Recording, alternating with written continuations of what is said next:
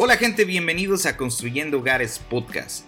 Mi nombre es David Parraguirre, también conocido como The Mexican Carpenter, y junto a Martín Chavarría de El Garage de Martincho, estaremos subiendo nuevos episodios cada semana donde hablaremos de todo relacionado a la construcción y a las herramientas. Los invitamos a suscribirse y que junto con nosotros formen parte de esta apasionante aventura. Bienvenidos a Construyendo Hogares Podcast. Hola a todos, bienvenidos nuevamente a otro episodio de Construyendo Hogares Podcast. David, ¿cómo estás? Muy bien, Martín. Un gusto estar otra vez aquí. Bienvenidos a todas aquellas personas que nos estén escuchando o viendo por YouTube. Este es el episodio número 37. Llegamos al 37. Al 37. Y quiero aprovechar este podcast para pedirle una disculpa a Martín. Eh, vine literalmente corriendo, atrasado Estamos trabajando en Washington y se hace un tráfico bien cabrón.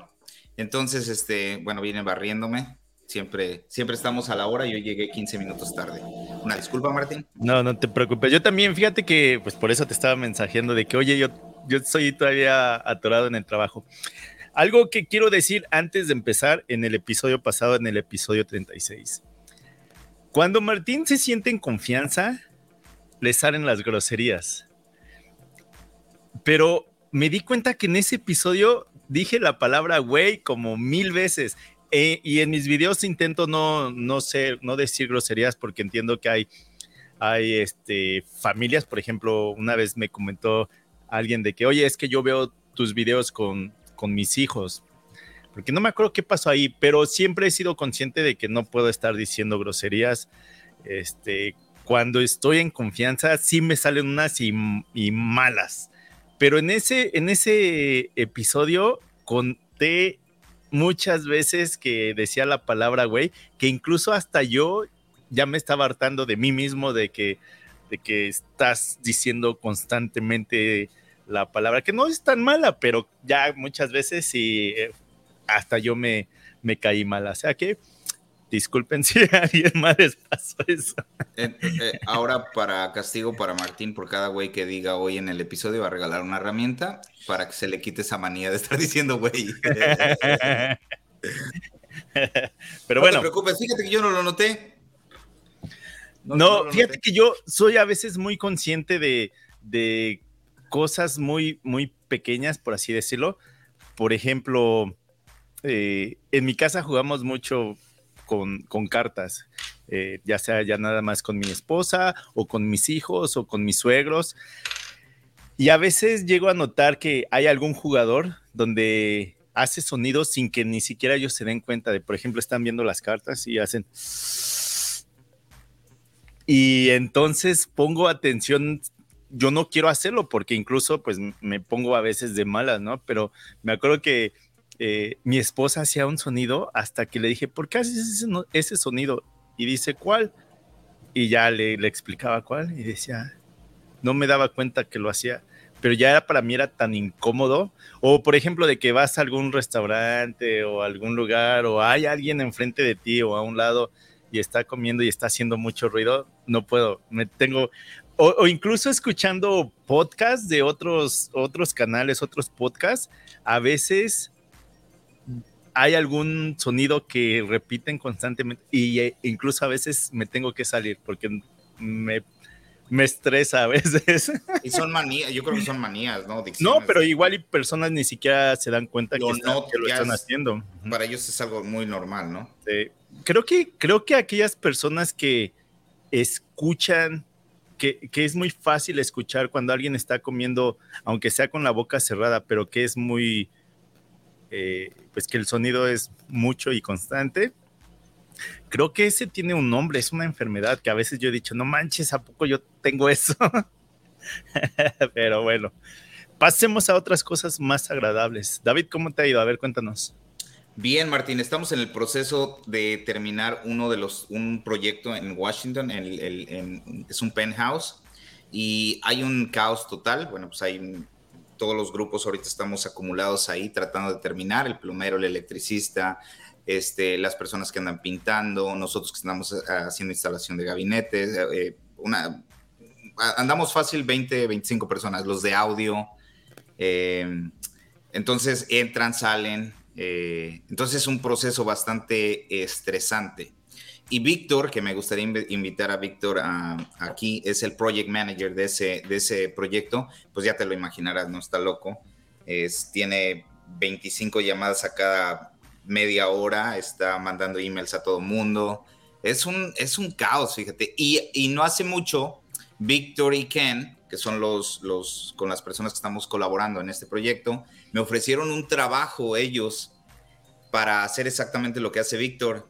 Y cuando me hicieron la propuesta dije, estos güeyes están locos o no, no me conocen o qué. O sea, es, es, demasiado trabajo para un project manager. O sea, lo que realmente requiere ser un project manager de una construcción aquí en Estados Unidos es, es muy difícil. Es una organización bastante laboriosa. Tienes que organizar el, eh, tiempos de la gente, cuando entra el plomero, cuando entra el electricista, cuando entra, eh, cuando entran los trades, cuando entran todas las personas, ¿verdad? Y de ahí eres el encargado también de ordenar todo, por ejemplo, las eh, lavadoras, secadora, todos los fixtures, todas las lámparas, todos los muebles, carpeta, cortinas, este, papel que va, papel tapiz que va a ir puesto en las, en las, este, paredes, las distancias entre luz y luz en los cuartos principales, en los closets, qué tipo de granito o eh, qué tipo de cerámica, qué color de grout, qué colores de, pintura se utilizaron en el baño. Eh, o sea, es una serie de, wow, es, una, es un proceso bastante laborioso, ¿no? Entonces yo respeto mucho a las personas que lo hacen y de verdad, este eh, Víctor y Ken, tienen un nivel que a mí me gustaría llegar en un futuro, ¿no? Porque ya es, un, es una compañía establecida, tienen muchos años ya en la industria, saben exactamente qué están haciendo, la cartera de, clientes que tienen es este, bastante, como se le diría en inglés, wealthy, o sea, son gente que tiene dinero, posición económica bastante, bastante bien. Eh, y obviamente con eso sube la responsabilidad, ¿no? Y el nivel de trabajo pues debe de ser 150% arriba de lo que tú pensabas que era el 100%, ¿no? Y aún así hay, lo pudiste haber hecho mejor. Entonces la presión es bastante fuerte. Este, tenemos días, por ejemplo, ahorita estamos trabajando, el viernes llegan a bofear los pisos. Los, todos estos pisos son de madera. Eh, hace 15 días hicieron el, el barniz y aplicaron las capas pero no bofearon, entonces protegieron todo el piso minuciosamente. Ahorita tenemos que entrar con protecciones en los zapatos, no, no, podemos ya cortar nada de materiales dentro del penthouse, tenemos que cortar en los balcones, eh, eh, tenemos que tener aspiradoras de polvos en todos lados. Entonces, realmente es un caos. Si pudiera grabar todo lo que está pasando, eh, creo que las personas que piensan que la construcción es divertida pensarían todo lo contrario. Es un caos. Ahorita estamos, bueno, yo no, pero eh, Víctor está batallando porque hay una, al parecer, hay una fuga de gas y toda esta, esta la tubería del gas está pues abajo del piso y abajo del piso pues eh, hay otros departamentos eh, oh. y ya tenemos todo el piso terminado. Entonces, lo bueno de Víctor es que en cada instalación de cualquier trade que llega, él va tomando una serie de fotos para eh, saber exactamente dónde están las válvulas de escape, dónde las válvulas de cierre, dónde se hicieron uniones. Entonces, eh, ya la descubrieron, abrieron el piso, eh, pero estamos con que, pues, según ya no hay liqueo, pero huele a gas. Hoy en la mañana que llegamos olía a gas, claramente olía a gas. Bueno, podíamos, podíamos, este, a, oler todavía gas. Entonces, ahorita están todavía en eso, están haciendo investigaciones minuciosas de dónde viene ese líquido de gas. No podemos obviamente cerrar ni entregar esa construcción si no está completamente terminada. Y digo, wow, este, este nivel de, de proyectos es otro, es otro, realmente es otro nivel, ¿no? Estamos hablando de un proyecto de, no sé, güey, dos, tres millones de dólares en, en un penthouse, o sea, es, demasiado.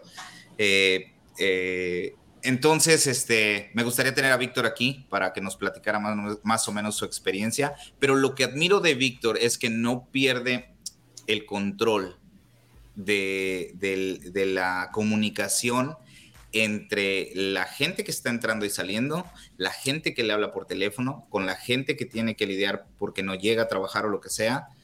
o este, que le cambiaron con la, relación y la comunicación también que tiene con los dueños, con el diseñador.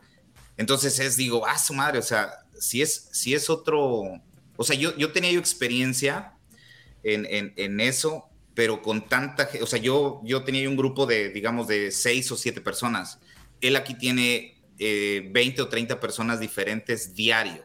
Más aparte, está lidiando con todas las órdenes de, de, todo lo que conlleva este proyecto, ¿no? Materiales, este, colores de pintura, este, los fixtures, todos los, los, las manijas de los, los lavamanos, los lavamanos, este, que si ya llegaron los gabinetes que estábamos esperando, que si no mandaron los fillers, que si las, las este, cerraduras eran las correctas o no. O sea, es una serie de que te vuelves loco, ¿eh? Admiro mucho a esa gente.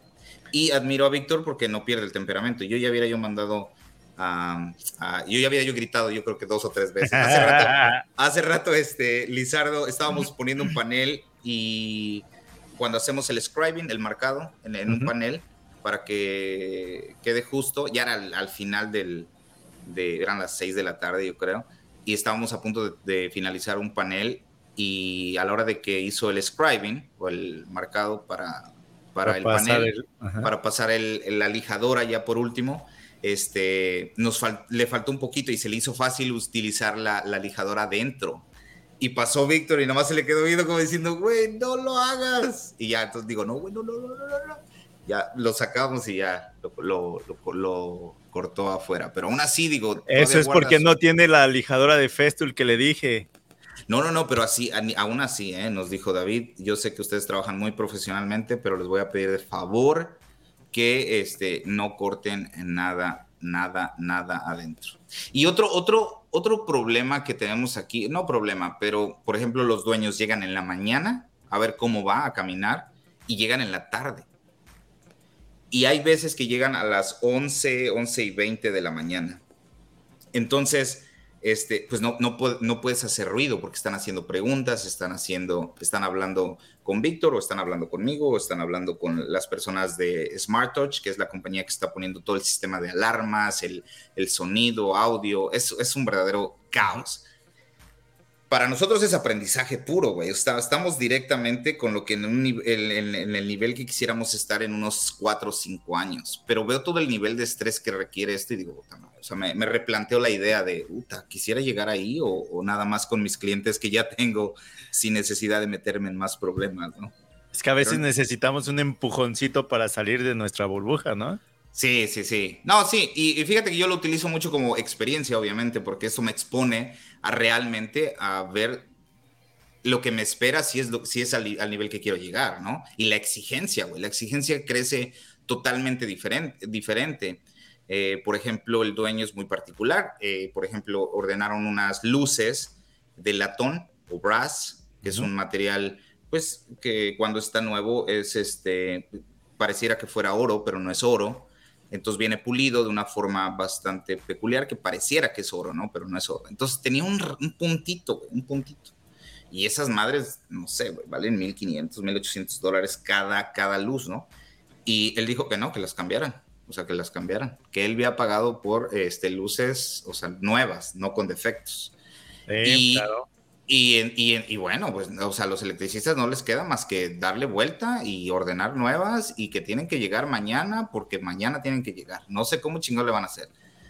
Y este, digo que a veces es un poco exagerada las situaciones, ¿no? Porque pues, pero bueno, estamos en otro nivel, ¿no? O sea, aquí se mueven otras cosas. Entonces, bueno, estamos expuestos al aprendizaje. Y han llegado un, un montón de gente eh, están trabajando eh, electricistas, plomeros. Y el día de hoy, Martín, no sé si en Canadá utilicen mucho la, la aquí en Estados Unidos, este, la lotería.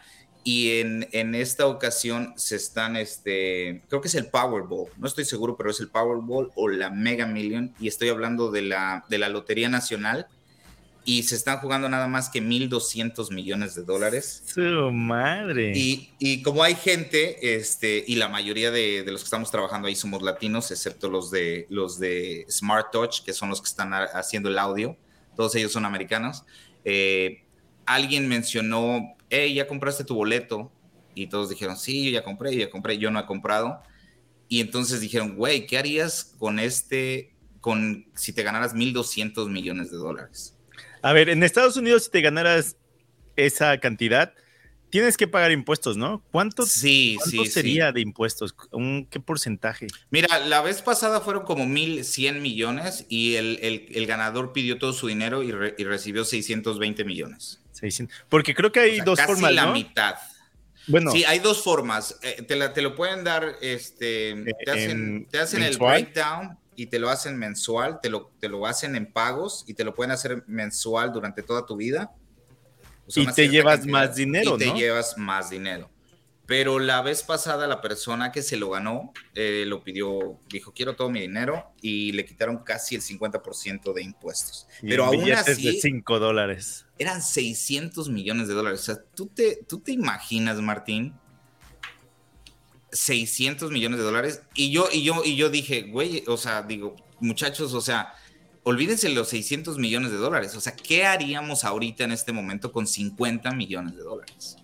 Claro. Tan solo la, la ser libre financieramente, de que no estés preocupado de que ya es el fin del mes y necesito pagar la renta o tu pago hipotecario y las tarjetas y esto y la colegiatura y el otro. Simplemente no estar preocupado de eso. Pero creo que no sería como, y ahora voy a huevonear o sea, lógico, sí necesitarías un, pasatiempo, ¿no? Claro, 50, o bueno, 600 millones, imagínate. ¿Cuánto, cuánto, o sea, obviamente pagarías tu casa, la rentarías, te comprarías otra, mucho más grande. Eh, quizá comprarías carro nuevo para ti, para tu esposa. Pero sabes qué, a veces tiene, o sea, tienen razón de que a veces te mudas a una casa más grande y a veces no necesitas una casa más grande, porque nada más la llenas con más cosas que luego ni necesitas, Por ejemplo, no, no es que me haya ganado la lotería todavía, porque fue bien cagado porque me dijiste acerca de, esto y yo el sábado compré un, boleto de la lotería, pero creo que ese es por 36 millones de dólares canadienses. Quizás ya los tienes y no te has dado cuenta. ¿Qué crees que hoy de hecho sacan los ganadores? Y este, pero fíjate que en Canadá son libres de impuestos. O sea, si son lo que se rifa, lo que se sortea, te los ganas. sí, está bien. sí, sí, sí.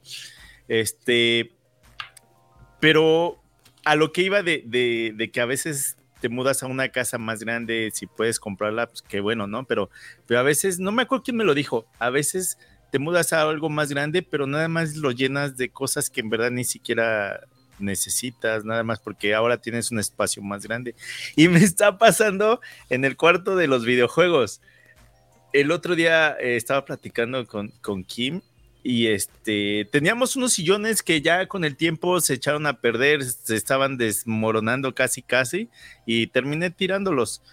Y ahora estoy pensando en comprar otros. Pero Kim me dijo, es que güey, tienes un chingo de cosas ahí mejor desastre de algunas cosas, sí, lógico, unos sillones también, eh, pero, pero tienes muchas cosas. Y, y, sí, güey, es verdad. A veces sí, ese es el problema con quien me dices que, güey, fíjate, tienes el garage. Ahorita ya te saliste del garage, pero sigue siendo un relajo ahorita porque hemos movido algunas cosas y aquí enfrente tengo cajas de, de mudanza, todavía está desarreglado. Yo pensaba que iba a estar organizado, no he podido hacer eso. Y dice, güey, tienes el garage, tienes el contenedor todavía con, pues, casi atascado. Después tienes el área de videojuegos, donde pues así has hecho proyectos y sí, tu hijo y sus amigos se divierten. Órale, va. Y luego tienes la oficina que también metiste cuántas impresoras 3D. güey. O sea, bájale a tu relajo también tantito. Y sí, pues sí, tiene, tiene razón, güey. Sí, fíjate que ah, no sé si lo notas, por ejemplo, nosotros cuando remodelamos la casa, este, tratamos de minimizar todo, o sea, que, que, todo, que todo tuviera un por qué está en la casa, o sea, que no nada más estuviera en un closet arrumbado, ¿no? Si hay una caja arriba de esa caja, es algo que no necesitamos. Entonces, este, hicimos como que una limpieza total, güey, cuando recién que remodelamos la casa y la, la, y la estrenamos, por así decirle, el año pasado o hace dos años, y, de verdad se ve, mentalmente descansas, psicológicamente te sientes mucho mejor. Entras, este, hay un par de zapatos ahí, dices, güey, este par de zapatos no va aquí en la entrada, entonces lo mueves, ¿no? Pero al pasar el tiempo te vas dando cuenta de que vas acumulando otra vez las mismas cosas que estabas eh, tratando de desechar hace dos años. Y, por ejemplo, antes tratábamos de no dejar ya zapatos ahí en la entrada, ¿no? Porque pues ahí, te los quitas y los dejas, pero tratábamos de no dejarlos para que no se vieran cuatro o cinco pares de zapatos, ¿no? Y al principio, al principio éramos como que más disciplinados. Ahora como que ya se nos olvida, más si está lloviendo, eso, los dejas ahí porque vas a meter agua hasta adentro, entonces se hace un caos de zapatos ahí en la entrada, ¿no? Y, y psicológicamente cuando entras a la casa, te cansas, dices, puta madre, está este desmadre, ¿no? El lo primero que abres es que te encuentras zapatos del día anterior o de los que se han acumulado, ¿no? Y te desgasta mentalmente, ¿no? Entonces, si tienes un entorno limpio, organizado, eh, cuando llegas a casa, los trastes limpios o, los, o, la isla, por ejemplo, sin, sin cosas que no ocupas, cajas o paquetería que llegó y no las has abierto, este, pues hasta descansas, ¿no? Dices, wow, ahorita todo está limpio, está, está, este, como que, como que empiezas fresco, ¿no? Y encuentras, eh, llegas y encuentras un caos, pues dices, no mames, me quiero ir de aquí, no sé, no sé a dónde meterme. Fíjate que, eh, por ejemplo, ok, primero que nada, llevamos 21 minutos aproximadamente de este capítulo. Es, en esta ocasión le llamamos recargando baterías de todo un poco, así como lo hicimos en el capítulo 16, en el episodio 16, donde se habló de todo un poco, y es porque a veces o no tenemos tema o quizá el invitado algo le pasó y no pudo no pudo estar aquí con nosotros. Entonces no que tanto estemos improvisando pero a veces pues necesitamos también un break. Como muchos saben eh, pues no somos expertos no y aparte es una buena oportunidad Martín para eh, interactuar de esta manera con la gente para que sepan que también somos ahora sí de seres humanos que tenemos vida propia. Y también invitar a la comunidad que nos dé sus opiniones, o sea, qué, qué, qué les parece este tipo de contenido, porque la semana pasada hablé, hablamos sobre los problemas que nos encontramos en la construcción y hablé de mis propias experiencias con eh, mi cliente que no me quería pagar, con mi vecina, y tuve varios comentarios directos a mi, a mi Instagram donde, donde decían, este, güey, hablen más de esto, de esto es lo que queremos que, que hablen, ¿no? Entonces, eh, este sería un buen episodio para que si ustedes les interesa este tipo de contenido también, podríamos, este, eh, ir metiendo estos episodios, yo no sé, tres veces cada, cada tres semanas y hablar, un, hablar de todo un poco, más este, como nosotros, como si estuviéramos hablando entre cuates, que eso es lo que estamos haciendo prácticamente. Así es, pero David, ese fue hace dos episodios, porque el pasado fue nuestra primera vez en una expo. Ah, ok, es que me estoy confundiendo, señoras y señores, grabamos martes y subimos viernes, entonces e intentamos este llevar un episodio adelantado porque a veces incluso a nosotros se nos junta el trabajo, familia o algo y no podemos grabar. De hecho, antes eran los jueves, pero después era un relajo porque al viernes teníamos que subir, tenía que editar algunas cosas, eh, familia. Entonces, eh, intentamos llevar a veces un episodio grabado y ahí es donde a veces nos hacemos bolas de en cuál vamos, este sale tal día. Y pues nuevamente aquí nosotros lo usamos como nuestra terapia eh, ojalá se aprenda del, por lo que hemos pasado, por lo que hemos visto, por lo bueno o lo malo que pasamos. Y este, y pues bueno, ojalá les guste este tipo de contenido, pero en algunos episodios sí vamos a tener como de, de todo y nada. Y aprovechen para platicarnos qué harían ustedes si se ganaran la lotería, si se ganaran, no mucho, 50 millones de dólares. Imagínate 50 millones de dólares, eso es lo que estábamos hablando. ¿Qué pues mira, Mira, hoy estamos grabando, es eh, noviembre 1. Hoy salen los ganadores del boleto que compré. Si ya después de este episodio no me ven, es porque ya me gané la lotería y ando viajando. Lógico, sí viajaría. Lógico, sí viajaría un poco, pero pues yo creo que también llega el momento en de que pues tienes que quedarte en un lugar y sí buscaría o seguiría con un hobby como en este caso relacionado a, ajá, algo así. Porque sí. Es un señor taller, ¿no? Digo. Sí, ah, no, sí, claro, claro. Así que. Con todas las herramientas que quisieras, ya no te importaría hablar de cualquier herramienta. Pero lo que sí me mudaría de, esta provincia de, Canadá. O sea, si te irías, si te irías a otro lado. O sea, siempre mi esposa y yo estamos platicando de, güey, si tuviéramos que mudarnos, ¿a dónde nos vamos? Cuando yo llegué a Canadá por primera vez en el 2006, llegamos a la provincia de Alberta, está, está es la siguiente provincia, y es en Calgary, donde tiene aproximadamente, creo, un poco más de un millón de personas. O sea, es grande, pero no tan grande. Yo viniendo de, de la Ciudad de México, donde son millones y millones, pero eso es lo que me pasa como salí de una, de una ciudad muy grande, que bueno, cuando vivía en la Ciudad de México, pues estaba, pues estaba chavito, no tenía dinero, no tenía carro. No digo que ahorita sea millonario, pero entonces yo no podía salir de mi área. Entonces, pues de qué me servía estar en una de las ciudades más grandes o con muchas personas cuando pues ni siquiera la disfrutaba. De la Ciudad de México es cuando me mudo a Playa del Carmen y de veintitantos millones de personas, me mudo a una ciudad donde eran 30 mil personas en ese momento. Y para mí era de no manches.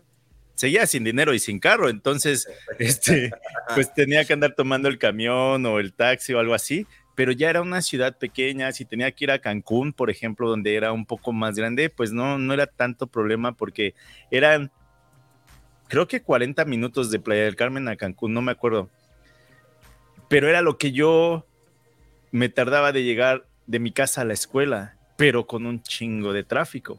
Sí, sí, sí. Entonces, para mí, mudarme a una ciudad más pequeña, pues sí, para mí fue de no manches, qué alivio de no estar lidiando, lidiando. Después de Playa del Carmen, me mudo a Calgary, donde es un millón o más de un millón de personas, donde, bueno, era una ciudad, ahora sí, más gente, pero seguía siendo algo relativamente pequeño a lo que yo conocía. Y cuando me mudo a, Saskatoon, pues son menos de 300 mil personas. Y es una ciudad que es aburrida porque pues no hay muchas cosas, pero está en desarrollo. Entonces, para el trabajo de mi esposa y para el mío, que yo estoy en construcción y mi esposa en agente de ventas en bienes raíces, es una de las mejores ciudades en donde vivir, aparte de que ella nació aquí y tiene familiares aquí. Pero hemos platicado, si nos tuviéramos que mudar, sería dentro de Canadá. A Calgary, no, la neta es que no, porque nuevamente sería como regresar a una ciudad más grande. Sí le tiraríamos más hacia eh, British Columbia, pero pues sí necesitaríamos una estabilidad económica. Que, está igual de frío que, que donde vives. Eh, pero estás ya ahora sí en las montañas o muy cerca de las montañas, el invierno ya no te pega tanto, porque de hecho las montañas te ayuda a que, a que el invierno no se sienta tanto. A detener el viento, por ejemplo. Por ejemplo, ahorita que estamos grabando, está lloviendo y se espera una nevada al rato mañana y ya, valió. De hecho, hoy, este, hace como una semana o dos, me llegó un mensaje y me decía, eh, llama para que te hagamos tu cita para cambiarte las llantas, las llantas para nieve, no para las que traes ahorita. Y dije, ay, todavía le falta. Pues hoy llamé y me dijeron, sí, pero tenemos este eh, disponibilidad, disponibilidad hasta el 17 de noviembre. Y yo, pues órale, ni modo, por güey, por, por no hacerlo en ese momento. Y este, pero pues es algo también que necesito, porque si no me ando derrapando y, no sé si te acuerdas. ¿Nunca, ¿nunca has considerado emigrar a otro país, Martín? O sea, ¿qué crees que? Me acuerdo que uno de mis primos que vive en Estados Unidos me dijo, ¿y por qué no te vienes a Estados Unidos? Yo ya siendo residente en Canadá y todo eso, y era así de, no, la neta es que no, no, no sé si, bueno, ahorita porque no ha salido ninguna oportunidad laboral ni nada, pero sí la pensaría mucho y yo creo no, yo creo a, Estados Unidos no. Yo creo sería más fácil regresarme a México y estar allá que irme a Estados Unidos. No lo sé. Ahorita es lo que pienso porque no tengo ningún, ninguna oferta. ¿No me quieres contratar? Sí, vente, por eso te estoy preguntando. Ah, mira. pero el, clima también aquí está extremo, o sea, hace mucho calor o hace mucho frío, entonces también está. pero no creo que nos des vuelta ¿eh? a donde no, estoy no, definitivamente que no, no, no, no, si, si, vamos, yo aquí voy a Nueva York a seis horas y siento la diferencia, o sea, se siente el invierno, no me quiero imaginar dónde, dónde tú estás, o sea, ha de ser tres veces más o cuatro veces más peor. Entonces, este, no, definitivamente no. Yo viajaría hacia el sur, definitivamente, no hacia el norte. A mí me gusta más el, verano. Y ahora que fui a Texas, eh, bueno, que fui eh, que ahorita en octubre y noviembre en Texas, el, clima es bastante bueno, bastante aceptable, pero se supone que en verano ellos tienen un verdadero infierno, ¿no? Como en Arizona, igual. Este, pero ahorita el clima está bastante bueno. Por lo que entiendo que en California el clima es bastante, bastante bueno todo el año, a diferencia de otros, otros lados. Por ejemplo, la Florida es, es, muy bueno ahorita en, en, octubre, noviembre, diciembre y enero, febrero, ¿no? Pero en, en tiempo de verano, güey, pues, es un infierno, no se puede ni salir, Entonces, no sé, no sé. Eh, no me acuerdo si lo conté aquí o en, o en otra transmisión con Jair, no me acuerdo pero no sé si recuerdes o lo escuchaste o te lo conté. Antes de la pandemia, nosotros teníamos planeado irnos a, ¿A Mérida. A Mérida, güey. Sí, sí, sí. Por un año. Sí, sí, sí, y, lo platicaste. Y me acuerdo que muchos me decían, me decían que tonto, hasta mi familia me lo, me lo decía, güey, ¿cómo es posible que, que te vas a regresar a México cuando muchos se quieren ir?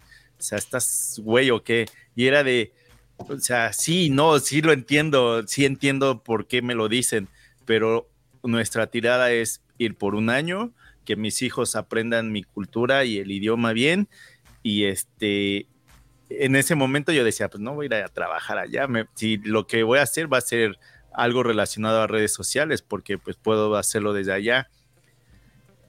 Pero pero llegó la pandemia y llegó la pandemia. y ya ya ahorita no se ha hablado de eso, pero es algo que sí me gustaría pero es me más acuerdo. Fácil, es más fácil que viajes al sur de México que a Estados Unidos. Eso ya es un hecho. Ahorita porque no tengo ningún ninguna forma de aplicar a Estados Unidos para que me den una residencia. Por eso ahorita lo estoy diciendo. Que si llegara una empresa y me dijera, oye Martín, necesitamos de tus servicios en, en tal lugar en Estados Unidos y esto es lo que te podemos ofrecer, yo creo que sí lo pensaría, pero pero pues sí, como que siento que no sé, no, no, no sé. No te ves, no, te ves laborando aquí de jornalero inmigrante en Estados Unidos. sí, es, difícil. Al principio todo es difícil aquí en Estados Unidos. pero eh, nuevamente, ahorita porque no hay ninguna oferta, pero te escucho, ¿eh? Tú, una vez más, vamos a hacerlo aquí en vivo en el, en el podcast. No, porque hace, hace años, güey, yo creo que hace unos seis o siete años, yo estaba considerando irme a Canadá. Entonces yo decía yo, güey, en Canadá el, trabajo en la construcción es muy similar. O sea, obviamente tendría yo como que eh, modo de, desplazarme dentro de, Canadá, ¿no? En modo, en modo de construcción. Y aparte en ese tiempo mi esposa eh, en, ya, ya, ya había concluido su carrera de higienista dental y en Canadá puedes abrir tu propia oficina si eres este proveedora dental. Entonces ya, ya podíamos, como decimos, sí, sí, sí podemos, ¿no? O sea, ¿por qué no? Pero, no, Pero yo creo que es por el miedo, ¿no? Por el miedo de que es que aquí ya estoy establecido. Establecido, tengo mi negocio. Conozco. Ajá, así también me pasa. Porque, por ejemplo, mis suegros, desde que son este eh, cuando dejan de trabajar, ¿cómo se llama? Jubilados. Retirado, Retirados. Han vivido por todos lados, tanto Estados Unidos como Canadá. Estuvieron en, en Estados Unidos, estuvieron en Palm Springs. Y pues tuvimos la oportunidad de ir a visitarlos en varias ocasiones, que también se me hacía muy bonito, pero era así de, pues sí. No más un rato. Pero, ajá. Y después me acuerdo que, no me acuerdo si eso fue antes o después, pero estuvieron en, British Columbia, en Kelowna. Y también era de, no manches, cada que íbamos era de, güey, hay que mudarnos aquí. Pero es todavía una ciudad más pequeña y pues hay mucha gente retirada. Entonces, empieza a haber más movimiento en cuestión de, construcción y casas y todo eso. Y hasta ahorita ese ha sido de, si nos mudamos es hacia allá, hacia Toronto y eso no, hacia Quebec pues tampoco. Entonces, sí, sí, sí, eh, nada más que me gane la lotería. o sea que con los 50 millones no te alcanzaría, con los 30 y algo no te alcanzaría para... Sí, sí te alcanzaría fácil. Ah, no, sí, claro, claro. Porque, pues nuevamente ya tendrías un... serías libre financieramente y, podrías... Tendrías más opciones, ¿no? Claro, y aparte, por ejemplo, tu esposa se dedica a bienes y raíces, ella podría tener acceso a propiedades de mucha plusvalía y dices, bueno, ok, aquí compramos dos propiedades, que nos va a dar para pagar la de nosotros. Y entonces comienzas a jugar este juego del Monopoly, no sé si jugaste. Exacto. Este, comienzas a decir, ok, pues compro dos propiedades, pago la donde yo vivo y posiblemente este, en un futuro compramos otra y con esa mantenemos los carros, los seguros y de ahí viajamos, con el resto viajamos. Y si nos aprieta, el, vendemos una propiedad y tenemos dinero, ¿no? ahí es a donde comienza tu mente a darle vueltas a qué es lo que podría yo hacer con ese dinero, ¿no? No nada más gastármelo y ya vale madres. ¿qué vas sí, a hacer pero también no sé si has visto algunos videos donde ¿qué pasó a estas personas que se ganaron tantos miles de millones de, dólares y en dónde están ahorita? Y, sí. y, también hay muchos que... Pasa mucho, pasa unos años se vuelven locos. y están peor que, que antes de que se la ganaran. Ajá. Sí, se, vuelve, se vuelven locos o no tuvieron algún asesor eh, en economía o algún asesor que, que los ayudara, ¿no? Y entonces les llega toda esta cantidad de dinero descomunal cada mes o cada año y ellos, lo, ellos piensan que van a llegar el dinero todo el tiempo, ¿no? Entonces se les olvida pagar impuestos, se les olvida atender cuentas y al rato terminan en bancarrota y más pobres de lo que eran antes, ¿no? Eh, o, también hay personas que se ganan la lotería y van a recoger su chequezote. No sé si es lo tienes que hacer a fuerza de tomarte la foto de que te ganaste eh, tanto dinero y con el cheque en grande. Pero ya ves, hay muchas personas que sí se ponen una máscara porque dicen, yo no quiero que familia, amigos sepan de esto porque si no van a empezar de que, oye, y, y ponle, pues, igual va a haber personas de que sí, yo sí quiero ayudar a mi familia, pero también puede haber algunos familiares que se van a querer colgar de ahí y va a ser peor, ¿no? Aquí en Estados Unidos se escuchan muchas historias donde eh, una persona se gana cierta cantidad de dinero y desafortunadamente no tiene los papeles eh, o no está residente en el, país y le, le dicen al primo, al hermano o a la persona con la que viven que si le pueden cambiar el, o sea, si le pueden hacer válido el, el ticket, ¿no? O el, boleto de la lotería. Ya sé para dónde va la historia. Y, ah, o sea, tenemos historias que conocemos gente que les ha pasado eso. No manches. Ah, uno, uno bien, bueno, uno, uno, conocido de aquí del área de nosotros, eh, un millón y medio de dólares en, en, un número que él soñó. Fíjate la historia, ellos son de Guatemala, él sueña eh, que el papá le da el número, un número, y el, y el muchacho pasa a un 7-Eleven y compra con esos números en el sueño, compra un boleto y se gana un millón y medio de dólares. Entonces, el muchacho no tenía papeles en ese tiempo, ahora creo que ya tiene papeles.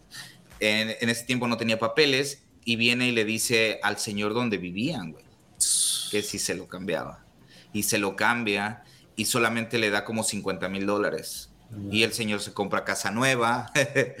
y, es que, y es que ahí casi, casi le está pues ¿cómo se le puede reclamar? No le podría reclamar porque... Sí, se pudo, fíjate que se pudo. Sí, sí, sí, porque eh, en, las tiendas donde tienen estas máquinas de venta de boletos tienen una cámara. Entonces, al pasar esto, bueno, el, muchacho eh, mete un abogado y el abogado hace que el 7-Eleven mandara la información del, del, día exacto donde compró él el boleto este, eh, tal, tal, tal, bueno, presentan eso en evidencia y al final de cuentas el señor tuvo que regresar y pagar una ah, multa. Qué chido. Sí, sí, sí, sí, ahí estuvo bien. Y eso creo que ayudó mucho como que a, pues a que la gente ya no se aprovechara tanto de esas situaciones, ¿no? Eh, y aparte ahora, ahora no sé si ya cambiaron las normas o siguen siendo igual, pero pues ahora ya saben, ¿no? ¿Quién compró el boleto? ¿Cómo estuvo la, la cosa? Y ahora ya van con un abogado, se asesoran y hacen la transferencia entre abogados, ¿no? Para no meterse en problemas. Fíjate que aquí hay una cafetería muy famosa, se llama Tim Hortons. De hecho, según es canadiense, después alguien la compró en Estados Unidos y después hubo un relajo en Estados Unidos con la moneda y la volvió a comprar en Canadá, ¿no? Pero ese es muy grande. O la competencia directa del Starbucks. Mm. Pero cada año tienen un evento que se llama Roll of the Rim. Y entonces cuando compras un café, en la parte donde le vas tomando al café, eh, o sea, en el vaso, cuando ya te lo acabas, desenrollas esa parte y te puedes ganar desde un pan, un café, bicicletas, carros y dinero, Y eso es cada año, cada año se hace. Y entonces me acuerdo que hubo algo muy eh, controversial o algo que se hizo viral, donde alguien compra un café y se lo regala a alguien, a un amigo. Y en esa, en esa taza, este, o en ese vaso, era ganador de no sé cuánto, cuánto dinero. Y decían, ¿de quién es el dinero? ¿El que lo compró o del otro que se lo regalaron? Híjole.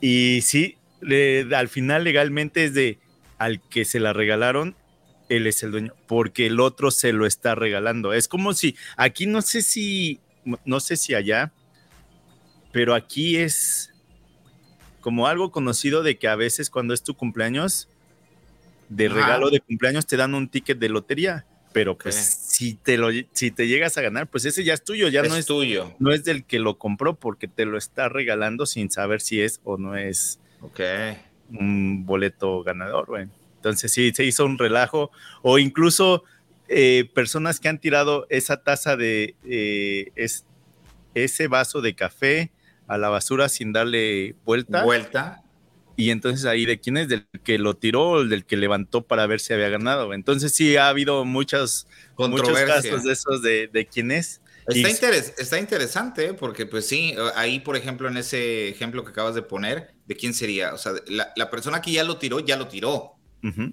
Ok, entonces la otra persona viene, lo levanta y descubre que había una bicicleta o un millón de dólares. ¿De quién es? Pues es de ese güey, ¿no? El güey que levantó el, pues yo creo, ¿no? No sé. Pero bueno, el, que se hizo controversial fue el de yo compro el café, te lo regalo a ti y tú te ganas el dinero y es así de... Güey. Legalmente es tuyo, güey, no es mío, aunque yo lo haya comprado. Yo, Pero bueno. yo, siento que ahí, ahí, ahí aplicaría la de pues, mochate, ¿no? O sea, eh, entre los dos. Así es. Pero, güey, cuando son 10 mil dólares, dices, no manches, pueden ser 10 mil o pueden ser 5 mil, mejor que sean 10 mil, ¿no? Pero cuando son 50 millones de dólares, dices, güey, o sea, 25 para ti, 25 para ¿Qué harías? ¿Qué harías con ese dinero? Eh, eso, eh, pagaría mi casa. Eh, creo que compraría otra propiedad y me haría yo un señor taller. Eh, creo, creo que me dedicaría más a la bienes y raíces, pero en, comerciales, donde, donde se hagan restaurantes, oficinas. Eh, mi esposa es dentista, entonces le tendría que poner un señor consultorio eh, de propio con todos los escáneres y todo lo que, lo que necesita para trabajar, imagínate. Eh, y de ahí, bueno, pues viajar, güey, viajar. Aparte, yo, yo creo que nosotros, yo creo que por eso nos, identificamos. Yo creo que no dejaríamos de trabajar, güey. Yo creo que, eh, o sea, viajaríamos o lo que sea, pero siempre estaríamos metidos haciendo algo, físicamente haciendo algo. O sea, no me veo nada más viajando y como, pues, de turista. O sea, tendría que hacer algo. O sea, si voy a México, tendría que hacer algo en México, aprovechar mi tiempo en México. Si, si, fuera yo a Europa, tendría que aprovechar en contenido, qué es lo que hay en herramientas, o sea, conocer, eh, o sea, sería, sería diferente conocer, viajar, obviamente darles a mis hijos lo que, lo que necesitan para darles ese empujoncito que necesitan, ¿no? Wow, sí está interesante. Pero fíjate que las cosas pasan por algo, Martín. Yo creo que la vida nos tiene preparado a alguien, eh, algo, algo muy especial a cada quien. Eh, no sé si 50 millones o 100 millones o 200 millones o, o la felicidad nada más.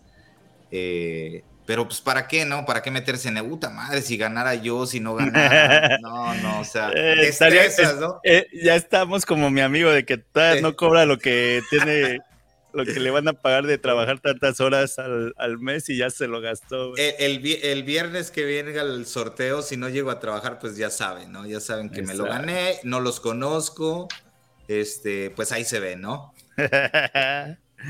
Oye, a ver, ¿qué otra pregunta? Había una, alguna pregunta, ¿no? De uno de los seguidores. Ah, mira, este Pablo McLean, creo que es chileno, nos pregunta. Él es muy activo en, los, sí, sí, videos. Pablo. Este nos pregunta que en qué estado de los Estados Unidos es mejor remunerada la construcción.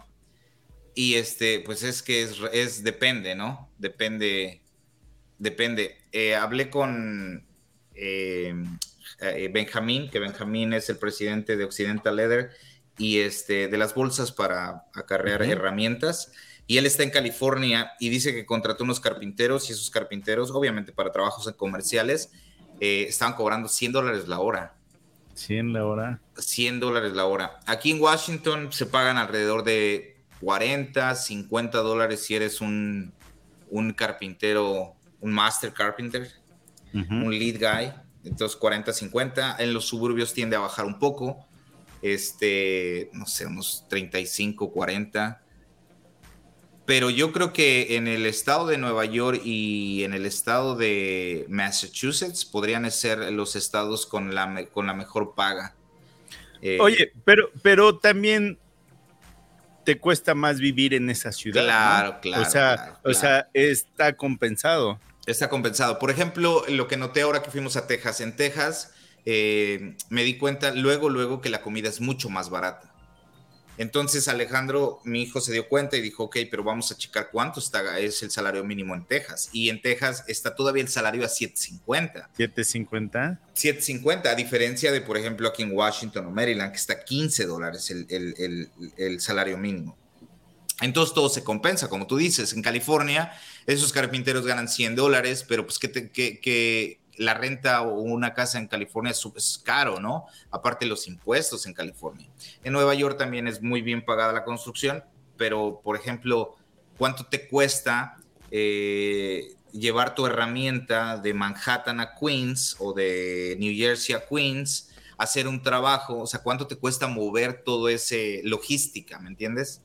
Entonces sí, puedes cobrar 80 o 100 dólares, pero la gasolina, mover tus herramientas, sacar los permisos, pagar estacionamiento, o sea, todo se eleva, ¿no? Y por ejemplo, aquí en los suburbios de Maryland, no, no tienes que pagar estacionamiento, posiblemente la hora es mucho más barata, pero también la comida va a ser mucho más barata, te es más fácil ir al Home Depot o a Lowe's a comprar material, eh, mueves más rápido las cosas. Y por ejemplo, ahorita que estamos trabajando en Washington, es un edificio, no podemos meter piezas de 16 pies de largo en, cuestión de molduras, tenemos que cortar todo a 8 a 10 pies. Este, el, estacionamiento, esta semana me pusieron, eh, llevo como 380 dólares de, de, tickets, de, tickets de, estacionamiento, que pues, ya, ya, o sea, y esto todo lo tienes que poner, cuando estás haciendo un estimado y vas a trabajar en Washington, tienes que considerar que puede pasar esto. Tienes que mover tu carro cada dos horas este, de lugar, no puedes estar en el mismo lugar. Entonces a veces te pasa y dices, bueno, ya no, no, no puedo, ¿no? O sea, estoy, trabajando, ¿no? Pero esos tickets cuando los pagas también son deducción de impuestos, ¿no? Porque es parte de tus negocios necesitas. No he checado, no he checado, pero Creo que sí los puedes deducir porque los necesitabas. Sí, cuando hice el estimado consideré eso, consideré a Lizardo la otra vez fuimos a trabajar a Bethesda, le pusieron igual un ticket, este, ayer precisamente a la 1.45 se me vencía, eh, llego a unas 50 y a la 1.47 me habían puesto la multa. Oye, perdón, perdón, antes de que se me olvide, ahorita que dijiste de los, de los tickets de, que te quedabas ahí estacionado más tiempo de lo, de lo que te autorizaban. Creo que eso pasó aquí, donde, no sé por qué se me vino, pero eh, una pareja se divorcia aparentemente la esposa era, este, pues, pues no tan, tan muy buena onda. No tan leal. Que el esposo o ex esposo compró un carro y lo puso a, nombre de la esposa o ex esposa y lo fue a estacionar en un área donde pues no, no se podía, vamos a decir, en un aeropuerto, güey. Y empezaron a poner los tickets de, de parking hasta que fue un billetotototote, güey. No, Nada más por pasar la mola. Sí, sí, sí. llega a pasar, ¿eh? Se te olvida el, el, carro en el aeropuerto y, por ejemplo, ahora que fuimos a Houston, dejamos la camioneta y te cobran por día. Eh, o sea, está el, el estacionamiento donde lo puedes estacionar por hora o está el de día, ¿no? Por hora son 5 dólares o 4 dólares y por día son 11 dólares. Imagínate que te atrasaron el vuelo o que tuviste un accidente y por cualquier cosa no puedes llegar y pasa un mes o dos meses de a 11 dólares el día, o sea, llegas aquí y ya tienes una multa de mil dólares, ¿no? Ahora sí, pero eso lo hizo por maldad, güey. Por maldad, claro, claro. Y ya nada más la gente le hizo, mira, así, güey, aplaudir. Definitivamente. se, se merece si no era buena onda la, la, la, ex esposa, pues sí se lo merecía. sí, pues entonces, en, eh, eso yo creo que va a variar, va a variar dependiendo del lugar donde estés. A veces no, no, o sea, de, por ejemplo, si en California te pagan 100 dólares la hora, 80 dólares la hora, pero si la vivienda cuesta 3.500 dólares un apartamento de dos cuartos, la comida es cara, los impuestos son caros, el seguro de los carros eh, obviamente es caro, entonces todo se, equilibra, ¿no? Todo se, se, balancea.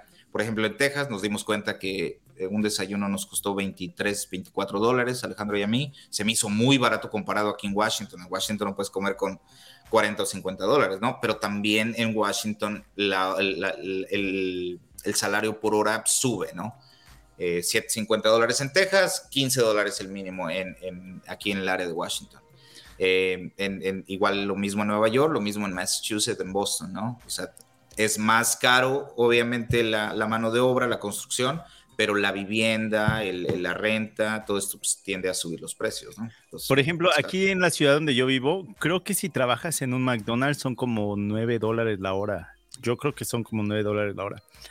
Y me acuerdo que cuando vivía en Calgary, cuando recién llegué, escuchaba que eh, al norte de, esa provincia, el McDonald's pagaba como 30 dólares la hora, güey. Y era de, sí, pero imagínate cuánto te cuesta vivir allá, güey.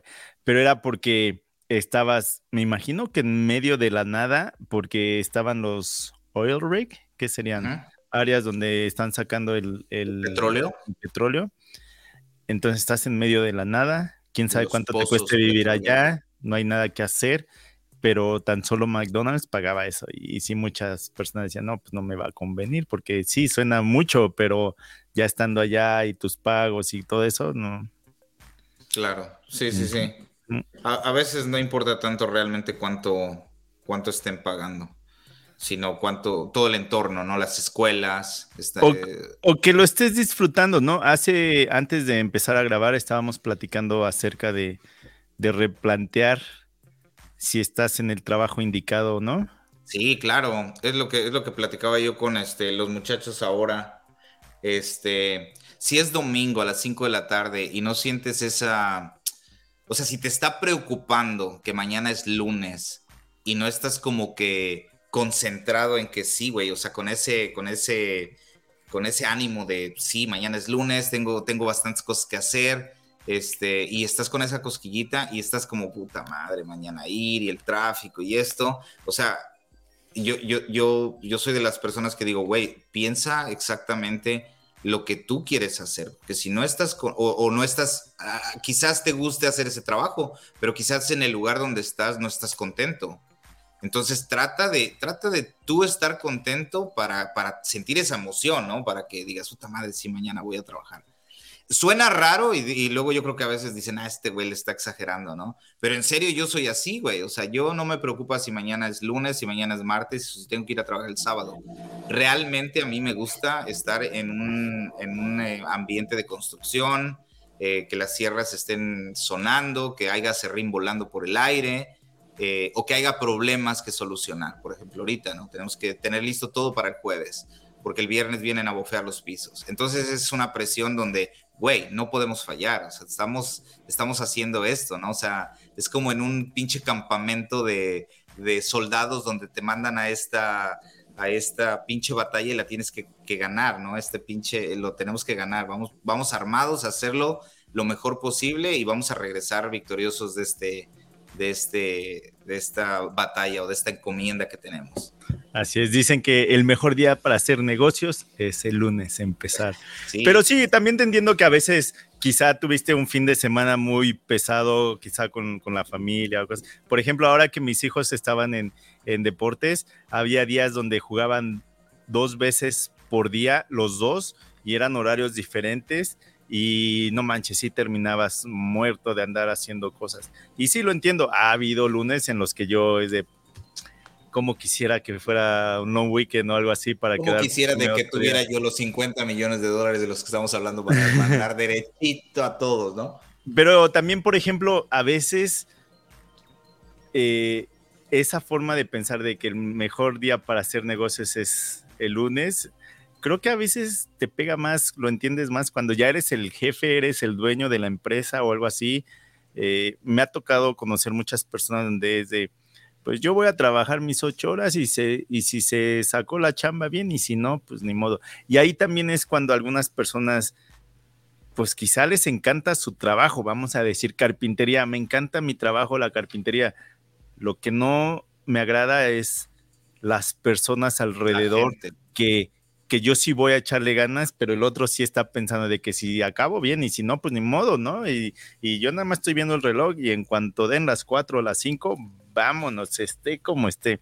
Entonces, a veces sí puede ser un ambiente laboral muy tóxico, porque a mí me pasó cuando trabajaba en Capela, cuando pues, me metí en esto de, de los muebles integrales y todo eso, sí era un ambiente muy, muy tóxico y a veces yo era parte de ese ambiente porque en esa, en esa chamba o en ese taller se podía hablar de lo que tú quisieras, sean buenos, sean malos. O sea, había cosas de era de, no manches, fuera de este taller eso no se podría decir, güey, está mal decirlo. Entonces, a veces yo también era de, no, no, no estoy disfrutando estar aquí, ya, ya no lo disfruto. Entonces, creo que también a veces puede ser el ambiente laboral, ¿no? A veces sí, como que es este, se te vuelve muy repetitivo, ¿no? Como que muy, este, lo mismo, lo mismo, lo mismo, lo mismo. Y este, yo trato de buscarle la forma de que no sea lo mismo, de que siempre haya un proyecto diferente o algo, algo diferente que, que nos exija más, para que de esa manera nos, nos, conectemos, ¿no? Alguna herramienta nueva, alguna técnica nueva, o algo que me digan, güey, esto no lo podemos hacer nosotros. Entonces ahí es como que, como que esa, esas, esas son las palabras mágicas que estaba que estaba buscando, ¿no? Esa es, la, motivación que necesitaba. ¿Cómo chingados no se puede? ¿No? Claro que se puede, vamos a tratar de hacerlo. Por ejemplo, este fíjate que cuando empecé a trabajar con Majestic hace, pues yo creo que hace como unos ocho años ya llevo trabajando con ellos. Su calidad de, de, construcción y todo eso estaba mucho mejor que a como está ahorita, güey creo que esta empresa creció mucho, que se le salió de, control y no tiene el personal para hacerlo y a veces es cagada tras cagada tras cagada.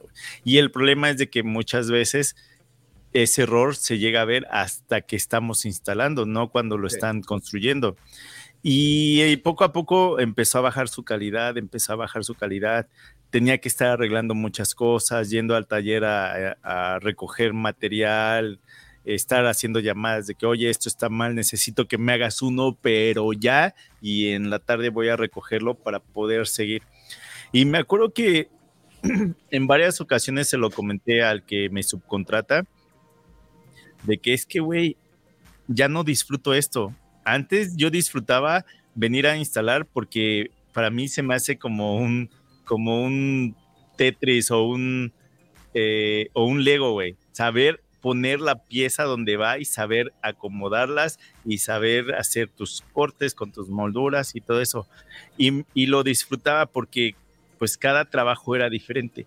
Quizá los muebles eran los mismos, las mismas medidas, pero la configuración era diferente.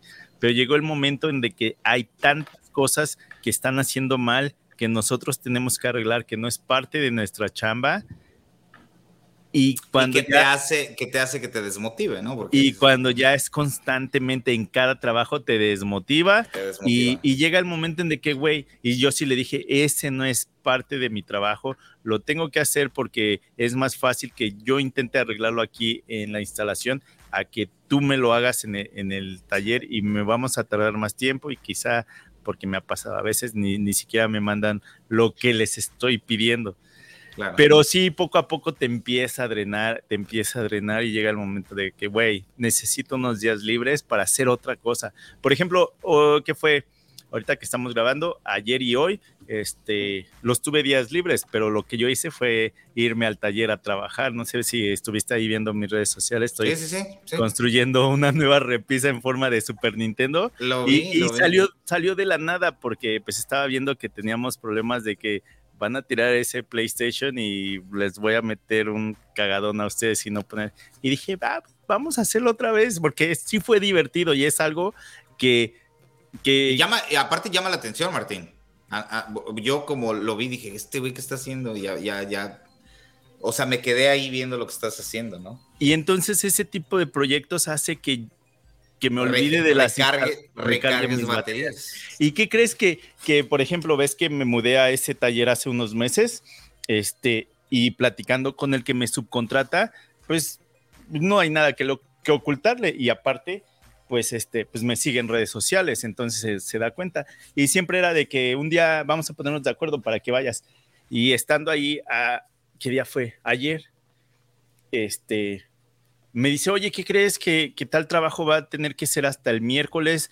Porque esto, el otro, pero tú entrarías el miércoles. Y yo, ah, pues va, pero entonces, ¿qué, va a haber el lunes y martes?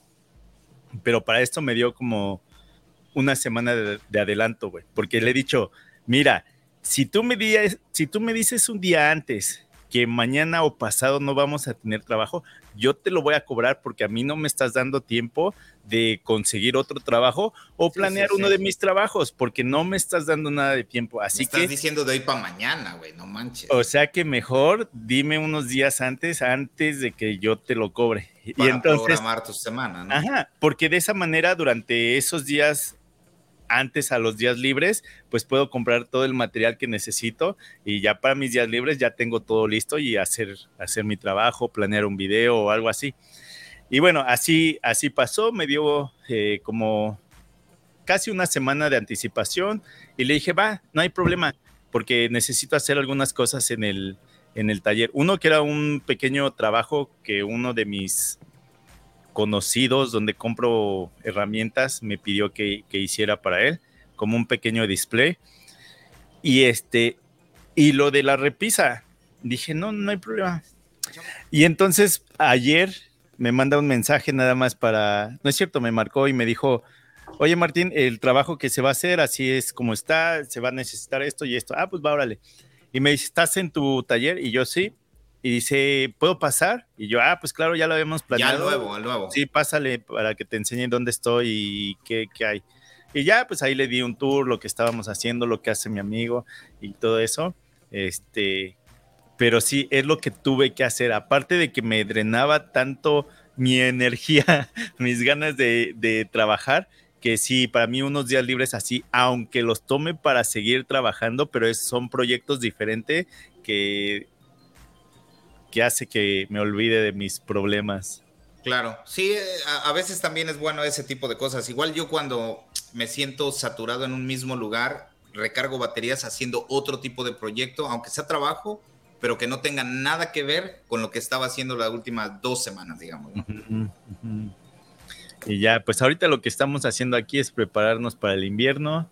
Ya mañana pasado empieza a nevar otra vez. Me imagino que ya la nieve se va a quedar este, pues hasta para el siguiente año.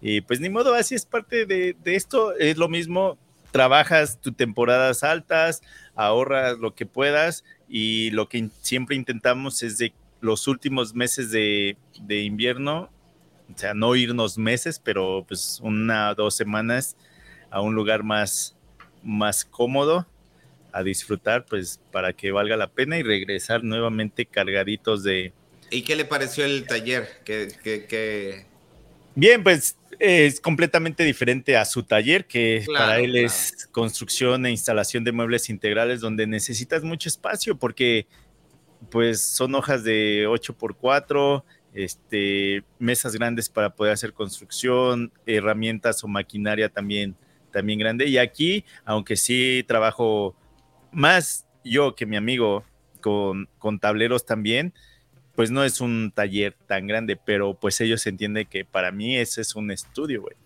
Claro, claro. No, un taller donde necesito. Y mi amigo, ¿qué crees que sí? No sé si te comenté que incluso terminó rentando otro taller enfrente, güey, pero ese lo va a usar para guardar los muebles, porque no está construyendo muebles para clientes, sino está construyendo mobiliario que en cuanto, por ejemplo, están haciendo 10 piezas de lo mismo, simplemente diferentes materiales, diferentes materiales, ajá. Este, y entonces ponerlos en venta. Es lo que él quiere hacer. Él no quiere estar de, de, él quiere, él dice, yo quiero construir lo que yo quiero, ponerlo a la venta porque son piezas únicas, por así decirlo, y, y pues que se vayan vendiendo. Y entonces llegó el momento en de que, güey, entonces sí necesitas más espacio porque pues qué tipo de mobiliario o qué tipo de muebles vas a construir. Incluso si fueran sillas, güey, necesitas espacio. Y me acuerdo que en Facebook me apareció eh, que estaban rentando otro, otro taller exactamente enfrente. Y yo de broma le dije, mira, güey, ahí está. Tú que necesitas más espacio, pero yo lo decía de broma. Y sí, lo terminé. Y me dice, ¿qué crees que ya fui a verlo, güey? Y yo, no manches. No, pues necesitas espacio, ¿no? Y como a los dos días me dice, ¿qué me habla por teléfono y me dice, ¿qué crees que hice? Y yo, ¿qué hiciste ahora? Y dice, ya renté ese espacio, güey. Dice, pero entonces ahora lo que estoy pensando es usar ese tanto para almacén como para donde voy a estar, donde voy a estar este, aplicando los terminados a los muebles. Y ya lo acondicionó para, para todo eso, güey. Bueno, pues va creciendo la cosa. Ahí va, ajá, ahí va creciendo, güey. Tenemos otra, otra pregunta de muebles, mueble estéreo, es Roberto. No estoy seguro de dónde sea. Saludos. Ah, dice, eh, quizás es una pregunta fuera de lugar. Tú y Martín reciben hate de parte de mexicanos o latinos que los señalan por crecer fuera de México. Comentarios de personas que obviamente los envidian. Simplemente caso omiso de esos casos. Saludos. eh, ¿cómo, ¿A ti, Martín? Sí, claro, a mí me han tirado hate porque tuve la oportunidad de mudarme a Canadá y aproveché la oportunidad porque invierto en herramientas de gama alta, porque tengo un canal de, YouTube. Siempre va a haber de qué se van a quejar. O sea, ahorita, que, ahorita que está haciendo la repisa, fíjate, hace años a alguien se le ocurrió hacer el mueble que va a un lado de la televisión en forma de Nintendo Switch. Y yo, ah, no manches, a cierto punto mis amigos me decían, me acuerdo que como dos amigos me dijeron, güey, deberías construir este, mira cómo se ve muy chido. Hasta que decidimos que ese cuarto iba a ser como para los videojuegos, ¿no? Y entonces dije, va, ahora sí vamos a hacerlo. Y me acuerdo que me metí a, a redes sociales para buscar la idea de cómo se iba a hacer. Y resultó que según a la primera persona que se le ocurrió hacer eso, eh, le tomó una foto al Nintendo Switch, eh, agarró un proyector y lo puso contra la pared. Y con la televisión que tenía, pues lo, lo fue acercando hasta que la televisión coincidía con el tamaño de la pantalla del Nintendo Switch. Muy buena idea.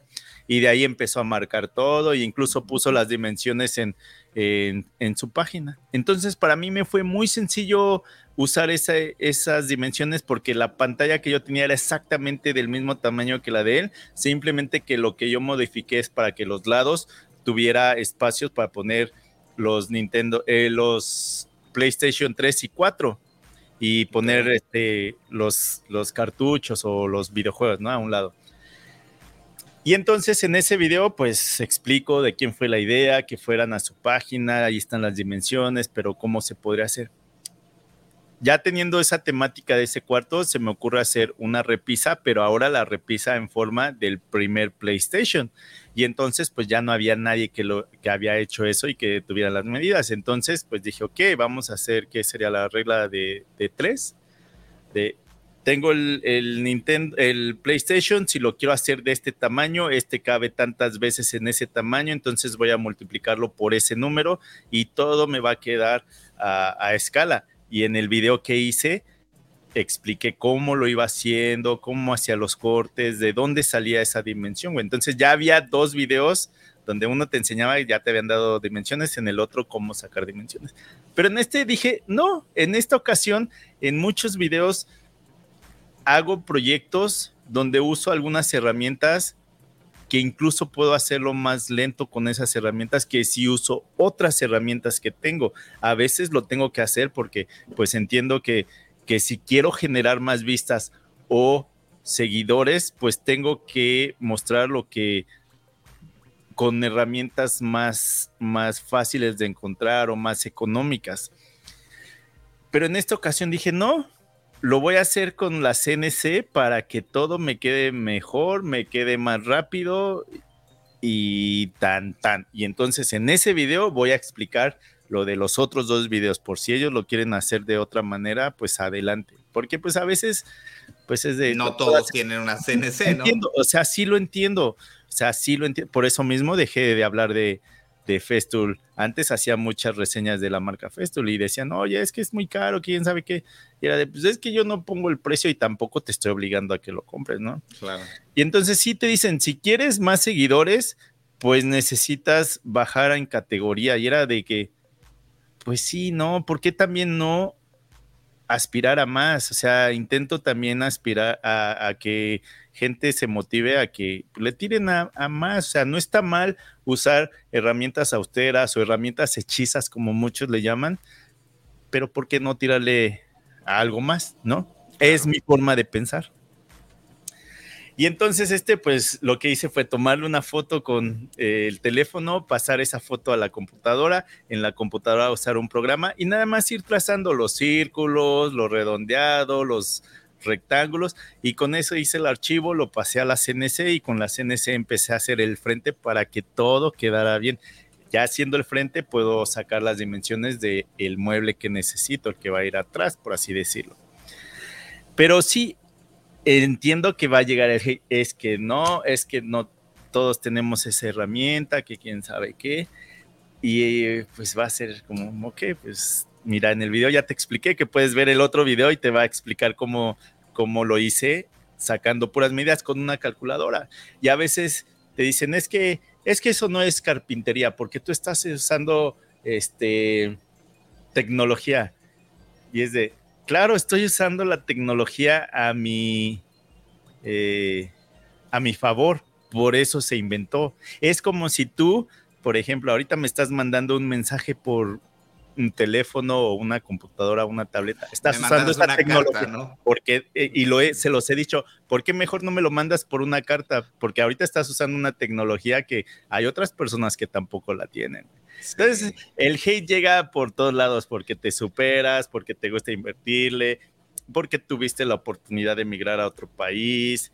Y entonces a veces es de, llega el momento en de que pues no le, no le haces caso, porque tienes que darte cuenta también de dónde vienen esos mensajes. Ahora, una y en tu experiencia, en base a esos mensajes, ¿en qué plataforma te llegan em, los mensajes más, este, digamos, con más hate, por ejemplo? Ah, yo creo que YouTube, güey. Porque en primera es mi, mi plataforma más y son formatos más largos, ¿no? Donde haces video de contenido explicando. Entonces, sí, sí, güey, yo también tengo experiencia con YouTube. Parte, yo creo que parte mucho de que, pues estoy en otro país, güey. Eh, eh, me critican porque utilizo pulgadas. Este, Ajá.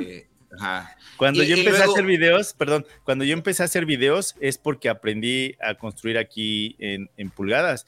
E incluso todavía eh, cortar tableros me es más fácil entender cómo puedo desperdiciar menos material si uso pulgadas, porque es la forma en que me enseñaron, la forma en que aprendí, Desafortunadamente, obviamente, que sé que en, otros países, como por ejemplo México, se utiliza otro, otro sistema para de medición, pero yo Ah, llegué a este país muy, muy pequeño y aprendí todo lo que tiene relacionado a la construcción aquí y aquí se utiliza así, no es mi culpa. Y luego eh, un consejo que agarré de Jimmy, de, otro influencer, eh, muy, muy famoso en YouTube, es que eh, él, por ejemplo, sus videos los hace eh, en, forma rápida y, no habla en sus videos. Y tienen mucho éxito. Y, sus videos son enfocados a las personas que tienen un poco de conocimiento de lo que él está haciendo, ¿no? Y sus proyectos no son para que realmente hagas el mismo proyecto que él está haciendo, ¿no? Es para que agarres como como este, técnicas de las cuales eh, hace cortes, eh, qué tipo de herramientas utiliza para hacer esos cortes, técnicas. Y por eso es que veo sus videos, por eso es que veía yo muchos sus videos, porque en, una forma aprendía y no necesariamente me interesaba este, entender en medidas todo lo que él está haciendo. Solamente veo el video por entretenimiento, conocimiento y para agarrar algo de experiencia, ¿no? Entonces, cuando nosotros venimos y queremos exponer en ciertos videos este, alguna, algún proyecto y explicarlo, pues obviamente nos vamos a enredar, ¿no? En, primera no somos maestros eh, de, de o sea, que no tenemos una carrera en, enseñar completamente todo lo, lo hacemos nuestro esfuerzo, pero pues realmente no, no, no damos eh, una eh, una explicación correcta de todo lo que se tiene que llevar desde el paso uno hasta terminar el proyecto, ¿no? Entonces, obviamente va a haber errores y estos en, YouTube principalmente te lo, o sea, te, crucifican, ¿no? Eh, pero bueno, pues es parte del... Creo que al principio, cuando empiezas en redes sociales y te llegan esos mensajes, es cuando te duele, pero vas aprendiendo vas agarrando experiencia. Ajá, y, ya después te das cuenta de quién viene el mensaje. Por ejemplo, cuando me llegan por Facebook, en muchas ocasiones me meto a ver el perfil del que me lo está mandando para ver con quién estoy lidiando, güey. Honestamente, y ya es de, no, no tiene caso, güey. ¿Para qué me pongo a pelear con él si estoy viendo sus publicaciones? Pero sí, el hate siempre, siempre va a estar. O sea, no, no los vas a tener contentos si alguien decide meterse a redes sociales no, intentes tener a todos contentos porque no vas a poder, te vas, te vas a gastar, Sí, este, Por ejemplo, en este proyecto que estoy haciendo, entonces voy a decir, oigan, pero tengo otros dos videos donde también explico cómo lo hice, pero si te interesara hacer este mismo proyecto que yo estoy haciendo, vamos a hacer esto. Como ya tengo el archivo, lo tengo en archivo para, para CNC, pero es muy fácil eh, cambiarle el archivo para que sea en foto nada más, JPG, o en... PNG. Ajá, o en... Ay, güey. O en otro formato. Vector. Y de esa manera lo que tú podrías hacer es acercarte a estas tiendas donde hacen impresiones, pero en plotter. Y entonces tú ya lo puedes pedir al tamaño que tú quieras. Y ya teniendo ese, ese papel impreso, pues ya puedes ir trazando en el material. Más fácil ya no se puede. Si ya, si quieres que yo vaya a hacértelo, pues ya, güey. Sí, sí, sí, ya. Ya no va a funcionar. Sí, pero sí, yo creo que la plataforma que más hate avientan es, en YouTube. O sea, o que más nos avientan es en YouTube. Últimamente he recibido eh, buenos comentarios en, en, videos, que, no he subido contenido mucho ahí en YouTube, pero aún así sigo colectando varios este, comentarios de, de proyectos que hice. Este, y en Instagram no, güey, en Instagram eh, la gente como que, no sé, al menos que, estén en cuentas privadas, sí te dejan como, como el comentario así como con un poco de hate, pero en Instagram es un poco más tranquilo.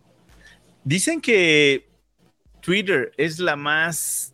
¿Violenta? la más violenta. Yo estoy en Twitter, pero nada más cuando, cuando subo videos a YouTube te pide que mandes información a Twitter, pero nada más. No me meto a checar nada en Twitter, pero dicen que está bien cañona, güey. Que si quieres nada más ir a, pelear, que es esa, esa, esa eh, aplicación a la que tienes que. No, bastantito tenemos ya con, Instagram. hay muchos, hay muchos mensajes que yo no contesto por tiempo y cuando son de hate, pues menos. pero, pero, pero también me ha pasado que no tengo nada que hacer y, me llega un mensaje y entonces sí nos ponemos no a pelear, pero a veces intentando, así casi una cachetada con guante blanco. Es así, es. No, pues este, si ustedes son de la gente que les gusta tirar hate, muchachos, tranquilícense un poco. Y a veces digo, pero a veces digo, ¿cómo me gustaría tener el tiempo que tienen ellos? Porque podría hacer más contenido o podría terminar mi trabajo. Perdón por interrumpir. En TikTok, en TikTok fíjate que también, ¿eh? Pero en TikTok tienes la ventaja de contestar con video y este, pues esa, es la ventaja que también te da y, lo, y a veces, muchas veces los expones. Y me encanta cuando ellos mismos se comienzan a pelear en los comentarios. Tú ya nada más agarras tus palomitas, ¿no? Y empiezas a leer comentarios. a leer comentarios. Este, pero no, hay, hay, que ponerle, hay que tratar de ignorar esos mensajes. Al final de cuentas son, son comentarios que pues no, no nos ayudan a nosotros a crecer, nada más nos están eh, de alguna manera fregando la vida. Sí, sí. Ojalá que más bien, en vez de que lo vean con ganas de tirar hate, mejor que los vean con, con ganas de motivarse, güey. Yo, por ejemplo, veo videos de, no sé, güey, Jimmy Diresta y aunque no está hablando en el video explicando qué está haciendo, incluso así viendo se aprende. Pero mucho, muchas veces es más para, para que pues yo me, me motive, güey. A veces veo sus herramientas y digo, no manches, está muy chingón. A ver, ¿qué herramienta es? ¿Cuánto cuesta? ¿Quién las vende? ¿Quién hace esto? ¿Para qué funciona? Yo no lo veo como, como de que, ay, este güey ve todas las herramientas. Porque a mí uno de los mensajes que me llegan constantemente es de, yo con esas herramientas podría construir el arca de Noé, güey. Ay, sí, güey. Porque, por ejemplo, es que lo estás haciendo en una CNC, eso no es carpintería.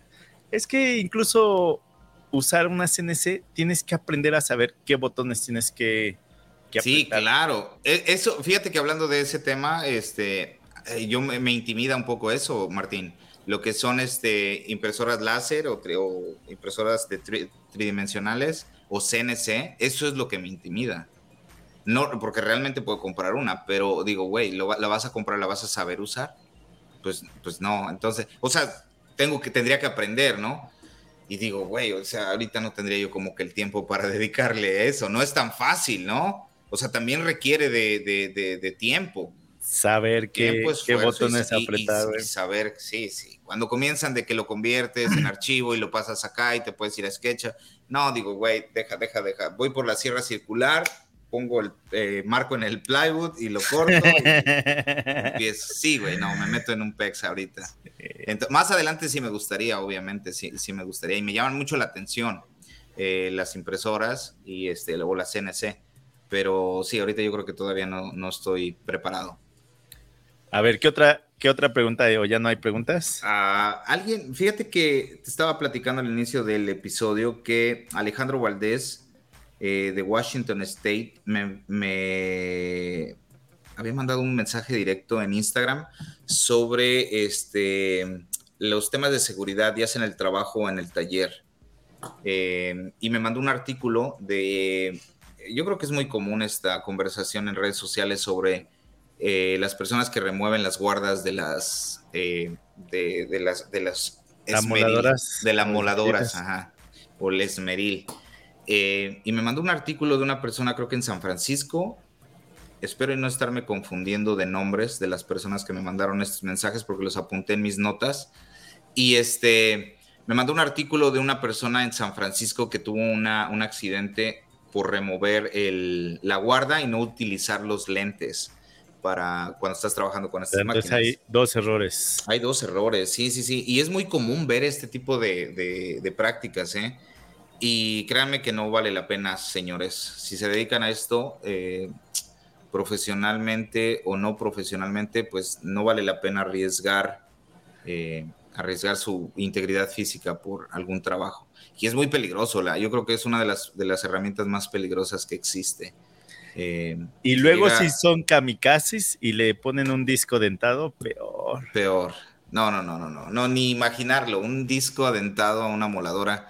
Sí, es, es, es no manches, es, una sentencia de muerte. Fíjate que cuando estaba chavito, ¿eh? mi papá tenía el, el cabezal de un compresor, Y pues yo andando en el tianguis, compré el tanque, compré las piezas que se necesitaba y armé uno.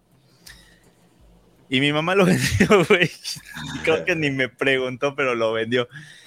Y me acuerdo que dije, ah, pues ahora voy a construir una mesa, eh, una sierra de mesa, güey.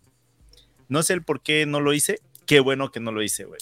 Si no, ahorita andaría así, mira. Sí, sí, no, no. Sí, güey. es muy peligroso.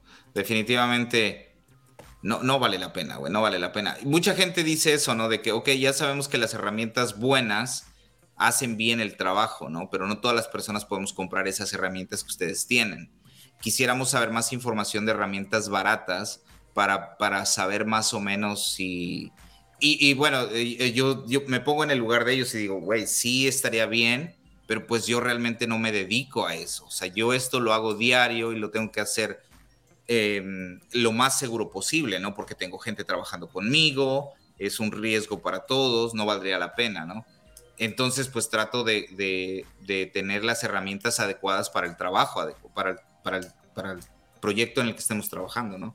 Entonces, veo su punto, pero digo, ¿por qué voy a cambiar mi manera de, pensar en este momento solo porque hay muchas más personas de la población que necesitan saber herramientas de, bajo costo para saber si son buenas o no? Me quiero imaginar que son buenas, que eh, siempre y cuando teniendo las, las este, precauciones necesarias, ¿no? Eh, Yo tengo un comentario acerca de el comentario pasado y en el de este. Por ejemplo, en un video he tenido mensajes de, vas muy rápido, vas muy lento, hablas mucho, no hablas lo suficiente, güey. Y así, güey. Y después, en cuestión de marcas, cuando empiezo el canal, fíjate que, eh, yo sí dije, ok, mi canal va a ser el que muestre las herramientas de gama alta, porque no hay. En ese momento, Walter acababa de mostrar, creo que un video o dos videos de Festool y nada más, güey. Entonces yo tenía pues ya muchas herramientas de Festool, dije pues de aquí soy yo, pero al mismo tiempo yo ya seguía el canal de Mark Spanolo y en ese momento él empieza a sacar herramientas de Festool fuera de sus videos porque decía, es que si quiero atraer más gente, necesito mostrar herramientas más accesibles. Y si sigo mostrando Festool, no va a pasar. Y entonces eso me lo, pues, se me quedó siempre en la cabeza y yo decía, pero bueno, es que ya hay otros canales, quiero que mi canal sea un, pues diferente, ¿no? Y entonces así es como empiezo, empiezo a mostrar herramienta o maquinaria pues de, de gama alta. ¿Por qué? Porque pues, pues ya tenía acceso a ella, ya era usuario. Y entonces después siempre tuve presente de que si salía otro canal mostrando herramientas más accesibles o haciendo tutoriales como yo, pero con herramientas más accesibles, me iba a ganar en suscriptores en vistas, güey. Porque pues muchas personas se van a, a a identificar con ese canal, claro. Sin, ser, mala onda en, la forma de, que las herramientas se van a identificar más con él. Y sigo pensándolo. Hay canales que salieron después de años que yo empecé y en suscriptores o en reproducción me han dado vuelta. ¿Por qué? Porque incluso yo lo sé. Pero entonces una vez me dijeron, unos amigos me dijeron, deberías meter unas herramientas en algunos tutoriales, herramientas más accesibles. Y entonces dije, va, órale, pero vamos a hacer otro canal y vamos a empezar desde cero. Y es cuando empiezo el taller de Martincho. Y voy al Home Depot a comprar herramientas. Estoy mostrando, comprando, explicando el por qué estoy comprando esas marcas y todo eso.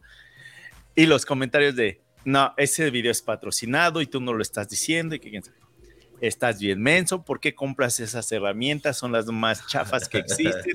Y bueno, pues yo decía, en, mi mente yo decía, pues es que tengo el otro canal, güey. O sea, yo creo no me conoces del otro canal, pero pues bueno, vamos a dejarlo. No, ni me voy a poner a pelear. Y empezaba a hacer tutoriales con esas herramientas y me pendejeaban.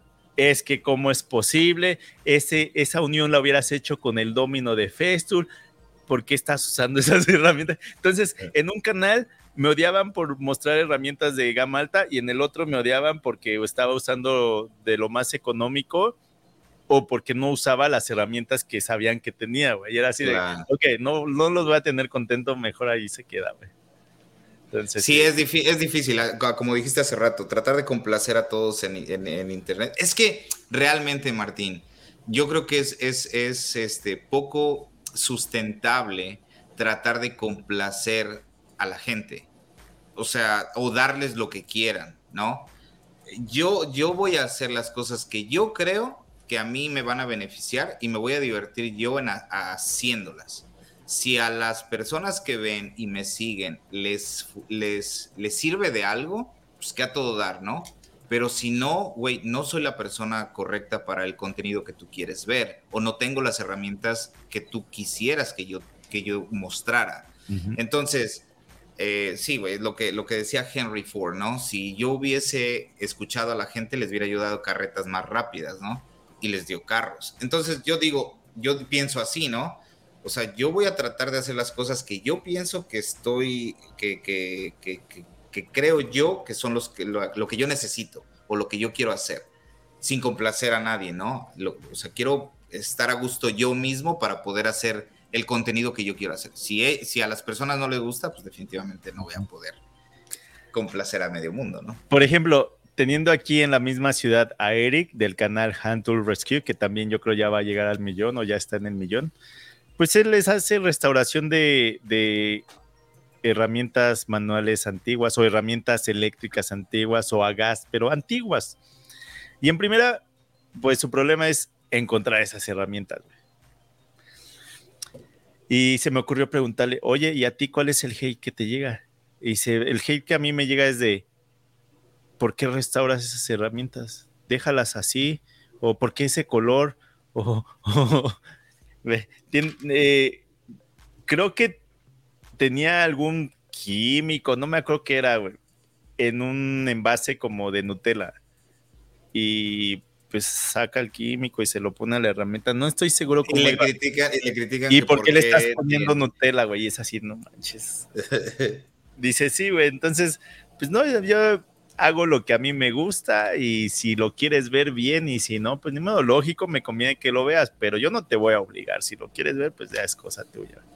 Sí. Entonces, llegas a aprender de que tener contentos a todos nunca, no, no se va a poder ver. Oye, Martín, eh, tú que has hecho un poco más de sorteos y tienes más experiencia en sorteos o giveaways de herramientas, fíjate que ahorita estoy a, punto de hacer uno eh, de la marca Flex y este, pero no me quiero meter en el problema de enviarlo a Latinoamérica, güey, porque yo soy el responsable de enviarlo. Entonces, por ejemplo, la, hace un mes o tres semanas eh, se rifó aquí una pistola, una clavadora de, la marca Paslo y ellos fueron los que lo enviaron, pero claramente me dijeron, güey, solo es para residentes en Estados Unidos.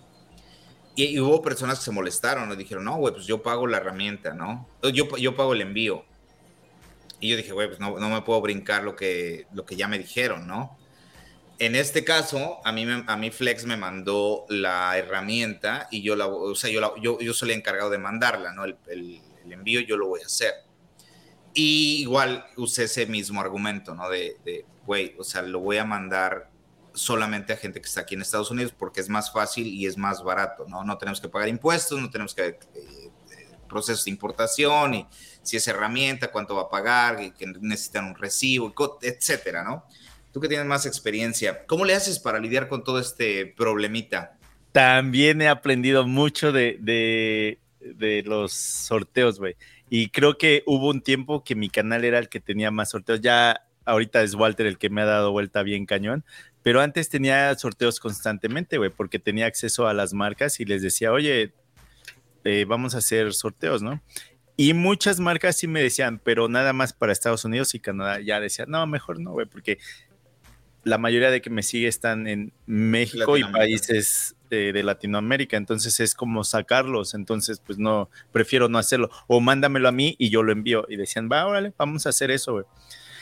Y pues aprendí muchas cosas de costos de envío, aduana los retuvo, aduana les quiere cobrar mucho, nunca llegaron, eh, por ejemplo, una vez mandé mandiles de alguien que se lo ganó, nunca llegó, y después de muchos años, cuando empiezo mi negocio de importaciones, es cuando aprendo que nunca llegó porque era textil y no lo mm. dejaron pasar. O incluso aprendí de hay que tener cuidado con el ganador, porque por ejemplo, eh, una de esas me, me tocó, hago un sorteo, déjame un mensaje en el video, di de dónde eres o algo así, y este, o deja un tip o algo, no me acuerdo cómo fue y pues voy a sacar a uno de los ganadores de todos esos. Y sí, güey, muchos comentaron todo. Hago el sorteo, lo hago en vivo, hay una página en, en internet donde puedes hacer el sorteo para que sea legal, por así decirlo. Y sale, no, pues, no sé, Miguel Cervantes de tal país, este, dice tal comentario, muchas felicidades, ponte en contacto para, mándame un mensaje, mándame un correo para, para ponernos de acuerdo y, y, este, y te lo mando. O déjame un mensaje en el, en el YouTube, ¿no? En los mensajes de YouTube para poder mandártelo. Y entonces, güey, al siguiente día me llega un mensaje y me dicen, oye, ¿qué crees? Que yo soy el ganador del sorteo, muchas gracias, fíjate que yo vivo en tal país, este, esta es mi dirección y que quién sabe qué este es, eh, te mando el mensaje por YouTube. Ah, pues sí, muchas felicidades, quién sabe qué, dame chance, nada más deja arreglar lo que tengo que hacer para hacer el envío, bla, bla, bla. Y me mandan el mensaje por, por YouTube, güey. Y pues así quedó, ¿no? Y como a mediodía me llega otro mensaje, oye Martín, yo soy el ganador, muchas gracias. Y yo, ah, cabrón. Y yo, a ver, explícame, porque según ya apareció otro ganador. Pues él me ayudó a darme cuenta que el otro en la noche se cambia el nombre en YouTube, güey, al del ganador. me manda el mensaje por el del ganador, hace un correo con el nombre del que, era el ganador, güey. Y pues si él no me hubiera dicho, yo no me hubiera dado cuenta, güey. O sea, tú ya estabas creído que la persona que te contactó primero era la persona que realmente había ganado. Y me dice, mira Martín, mi mensaje es el que estás leyendo en el video que se quedó en YouTube. Eh, ese es el nombre, ese es el mensaje. Checa su mensaje, el de él no coincide porque él ya no lo puede cambiar. Lo que sí puede cambiar es el nombre, pero no el mensaje que te dejó, güey, o cosas así. No manches, fue un relajo, güey, que, que dije, ah, ok, otra vez ya aprendí que no hay que confiar, güey. Y tú lo estás haciendo de bien buena onda y te salen haciendo eso.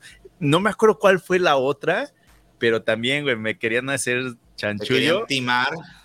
No manches. Y este Sí, güey. Y, a veces fíjate que sí, también tuve que dejarlo porque pues ya sale el ganador y te avientas a muchos en contra, no, es que no fue legal, es que yo me lo quería ganar, o te llegan mensajes privados de que te cuentan la historia más triste del mundo, güey, y te hacen sentir mal, güey, pero a veces pues, yo creo ni siquiera es de verdad, güey. Y así de que, bueno, entonces yo sí aprendí, intento ya no hacer tantas, tantos sorteos. He estado haciendo, hice, el último que hice fue de, de Bosch, que fue un esmeril de X-Log. Eh, la marca se encargó de enviarlo, pero ese era el problema, güey. Fíjate lo que muchos hacen. Yo nunca lo hice, pero sí debería de hacerlo porque de esa manera nos ahorramos muchos dolores de cabezas para todo. Por ejemplo, alguien se ganó el, en el sorteo, alguien se lo ganó y está en El Salvador, güey entonces, tú vas a tener que pagar, eh, o quien quiera pagar el envío de esa herramienta, güey. Y a veces ese envío cuesta más que la propia herramienta. Y entonces lo envías, pero cuando llega a ese país, migración dice, no, pues nos tienes que pagar tanto. Una vez regalé un kit de Milwaukee, se fue a México y le querían cobrar más de lo que costaba el combo en, en México, güey. Sí, no. Y lo tuvimos que regresar a Milwaukee, Milwaukee lo volvió a enviar lo mismo y lo tuvieron que regresar y después Milwaukee tuvo que mandarlo desde México, no sé por qué no lo hicieron desde la primera vez. Entonces, lo que algunas personas hacen es de que, ok, voy a hacer este sorteo. Si estás dentro de, no sé, Estados Unidos y Canadá, se, te enviamos la herramienta. Pero si ya estás en México o en otro país de Latinoamérica, vamos a hacer esto para quitarnos de problemas, Mejor te lo intercambio por el costo de la herramienta por una tarjeta de, con el mismo monto, güey. Así nos evitamos el problema de envíos, de que si llega o no llega, de que si te cobran eh, aduana o no. Y de esa manera, pues igual y tú allá te lo compras en tu país o te compras algo más o pagas tu renta o ya lo que tú quieras hacer con ese dinero. Pero al menos entraste al sorteo y fuiste ganador, güey me gustaría que te quedara la herramienta, porque pues esa, por eso empezó el sorteo, pero eh, los dos hay que entender que nos, nos es más fácil hacerlo de esta manera. O comprar una tarjeta de esas de de Amazon y ya nada más le pasas el código. Le pasas el código y ya puede comprar directamente a Amazon lo que él quiera. También esa es una buena idea, ¿eh? Porque así, así incorporas a toda la gente. Sí, güey, yo recibí varios mensajes como diciendo, no, güey, pues si me la gano yo, me la mandas, yo pago el envío. Pero, güey, no me quiero meter en ese. yo he mandado, yo he mandado a Colombia, he mandado a España, güey, y luego sí es un relajo, güey, un relajo. Y este, entonces, pues yo creo que esa sería la mejor forma. Por ejemplo, incluso una vez hice un concurso para un sistema de crack y yo dije que sea para todo el mundo. Y este, y se lo ganó, y se lo ganó este, alguien en Estados Unidos. Incluso para mí era más fácil meterme en línea, comprarlo en una tienda de Estados Unidos y que se lo enviaran a él, a que yo pagara y lo enviara. O sea, incluso así salió mejor para todos y ahorita, por ejemplo, con la con, Flex, Flex me dijo, pues que sea en Estados Unidos porque esta herramienta solo está en venta en Estados Unidos. Bueno, está en venta en Canadá, pero pues en Canadá tienen a otros, a otras personas que ya le les mandaron, ¿no? Entonces, entonces, como que quieren exponer más las herramientas en Estados Unidos. Y yo creo hasta si alguien se lo gana en otro, en otro país y haces esa dinámica de que te lo intercambio por el costo de la herramienta por una de una tarjeta de Amazon, yo creo hasta va a estar más contento. Claro. Se compra quizá otra herramienta de otra marca, y, pero compra la herramienta que necesita. Güey. Sí, en eso sí, pero ahí ya se pierde un poco el chiste, ¿no? De las marcas quieren, o sea, están tratando de mandar este tipo de herramientas a nosotros para que nosotros las pasemos y esas personas, bueno, reciban de y, y tengan la oportunidad de probar las herramientas, ¿no? Entonces, si haces esa dinámica, pues ya le matas eso de que güey, pero yo te mandé una herramienta y tú ya mandaste. güey, ya, ya, saliste de, de, lo que queríamos hacer, ¿no? Es que se la ganó Lizardo. Es mi primo, pero se la ganó Lizardo, güey. No, es que dice, güey, ya dámela y diles que yo me la que yo me la gané. y fíjate, hay algunas marcas que sí nos han dicho, tú dásela a quien tú quieras. Si quieres hacer un sorteo, bien. Si no, dásela a algún seguidor directamente. Y eso también lo hemos hecho. Eso pasó con, con el que te digo de México, que le querían cobrar casi lo que costaba el combo en México. Sí, güey. Y lo tuvieron que regresar como dos o tres veces a Estados Unidos hasta que Milwaukee dijo, no, güey, mejor se lo mandamos. ¿Por qué no lo hicieron antes? ¿Quién sabe? Yo eso es lo que estaba pensando, ¿no? Yo no tengo ninguna relación con ninguna marca en Latinoamérica, pero yo estaba diciendo, güey, ¿por qué no hacemos esto de, de eh, por, ejemplo, nosotros que hablamos español, que las marcas que están encargadas del marketing en, en en El Salvador, en, en Argentina, en, Chile, se ponen, eh, se ponen en contacto directamente con gente como ustedes, como nosotros, para que ese digan, ok, ¿saben qué? Si sabemos que tienen audiencia en Chile, sabemos que tienen audiencia en Argentina, ¿por qué no hacer el sorteo solamente para el grupo de Argentina, o para el grupo de Uruguay, o para el grupo de, de Chile? Y así esa marca establecida en Chile, cualquiera, puede hacer el envío directamente en, Chile o directamente en México, así, para no meternos en problemas de envíos eh, eh, a, escala bastante grande y los, costos son, como tú dices, son más que, lo que cuesta la propia herramienta. Así es. Listo, ¿Hay este, ¿algo más que hayan dejado? Vamos a seguir con, este, con los sorteos. Eh, déjame checar. ¿Qué otra cosa era? Dice, ah, me manda, no, no, este, este, este aquí está, dice, ah, ¿cuál es el tema de hoy? Que bueno, empezarán a apoyarnos a los que estamos empezando en el tema de carpintería. Ok, que eh, consejos para la gente que está empezando en, eh, en la carpintería. Eh, Fabián Cortés. ¿Qué consejo sería? Ahorita lo bueno es de que ya hay muchos canales en, redes sociales donde pues hay muy buenos tutoriales. Hay algunos que son en otros idiomas, pero incluso viendo se aprende. Eh, por ejemplo, si apenas empiezas o tienes un poco de noción, ponte a ver uno de esos de que hablen ruso, no sé, y nada más imagínate lo que están diciendo. Lo que están diciendo. O por ejemplo, si tú fueras el que está eh, e, el que está narrando ese video, ¿qué irías diciendo? ¿Qué, ¿Qué, estarías diciendo? Por ejemplo, ok, aquí vamos a hacer este tipo de unión, vamos a usar esto, no sé. Yo siempre he dicho que hasta viendo se aprende, pero nuevamente, lo bueno es de que ya hay muchos, muchos canales con la dinámica de carpintería donde pues quizá hay varios videos de, que te van a enseñar diferentes técnicas para llegar al, al mismo resultado y ya tú decides cuál hacer o quizá puedes agarrar un poquito de aquí, un poquito de allá y aplicarlo quizá con las herramientas que tú tengas. Ah, y, por ejemplo, dependiendo si es un taller de carpintería o para ser carpintero de construcción, ¿no? Ahí yo me confundo un poco. Pero lo básico, herramientas manuales, metro, escuadra, este, eh, ya si es tu primera herramienta, yo creo que una sierra circular podría ser una, una herramienta bastante, ya sea batería o cable.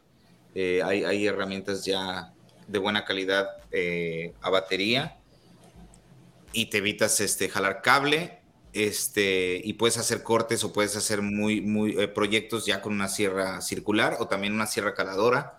Podría ser una buena opción.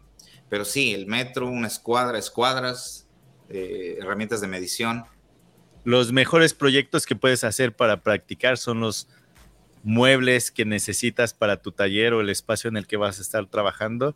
ya que si hay algún error, pues bueno, ese ya te lo quedas tú y pues poner atención para la siguiente.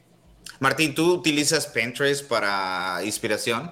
En algunas ocasiones sí, para tomar alguna idea, este, y y ya pues lo aplico a la forma en que me va a funcionar. Claro, en lo que te va a funcionar a ti. Pero sí, claro, me llegan muchos correos relacionados a Pinterest de que, oye, ya estuviste viendo barriles, mira, tenemos ideas de estos barriles, ¿qué puedes hacer? Ahora estás metido en, en 3D, fíjate que existe esto. Entonces sí, me llegan muchas notificaciones de Pinterest, entonces sí. Sí, Pinterest uh, igual lo utilizo mucho. Yo, eh, por ejemplo, no tengo clara la idea del color del cuarto, por ejemplo, ¿no? Ah, eh, entonces ya voy y digo, que cuartos blancos con la pared eh, de fondo azul. Y entonces me, dan idea, ah, no, no, no me gusta o si me gusta. Entonces, o muebles empotrados o buildings, ¿no? Eh, y ya ahí agarro ideas y es bastante, o sea, te, despierta un poco la mente, aunque ya tengas la idea, yo soy muy, este, o sea, yo, yo soy visual, ¿no? Yo tengo que ver ciertas cosas para acabar de asentar la idea, ¿no? Entonces, Pinterest es una buena, buena alternativa, si, una, una buena opción por si están queriendo iniciarse en esto de la carpintería o de la construcción. Podrían este, eh, buscar contenido en Pinterest o también en pues, YouTube, cualquier cosa en YouTube. Eh, Eso es lo bueno, nuevamente ya hay mucho contenido en español mucho. que te va a ser de mucha ayuda, ya nada más lo aplicas o lo modificas a tus necesidades. Por ejemplo, quizás necesitas construir un, vamos a decir, un mueble para una cocina y quizá llegas a uno de mis tutoriales. Ve el tutorial y después lo modificas a tus dimensiones. O sea, incluso que tú intentes sacar las medidas del mueble. Por ejemplo, no, pues Martín construyó este mueble que mide un metro de alto por 25 centímetros de ancho. Y entonces la pieza de adentro va de esta manera, significa que tengo que remover el grosor de las piezas laterales, pero entonces tú ya estás quemándote la cabeza de cómo sacar las medidas de cada pieza.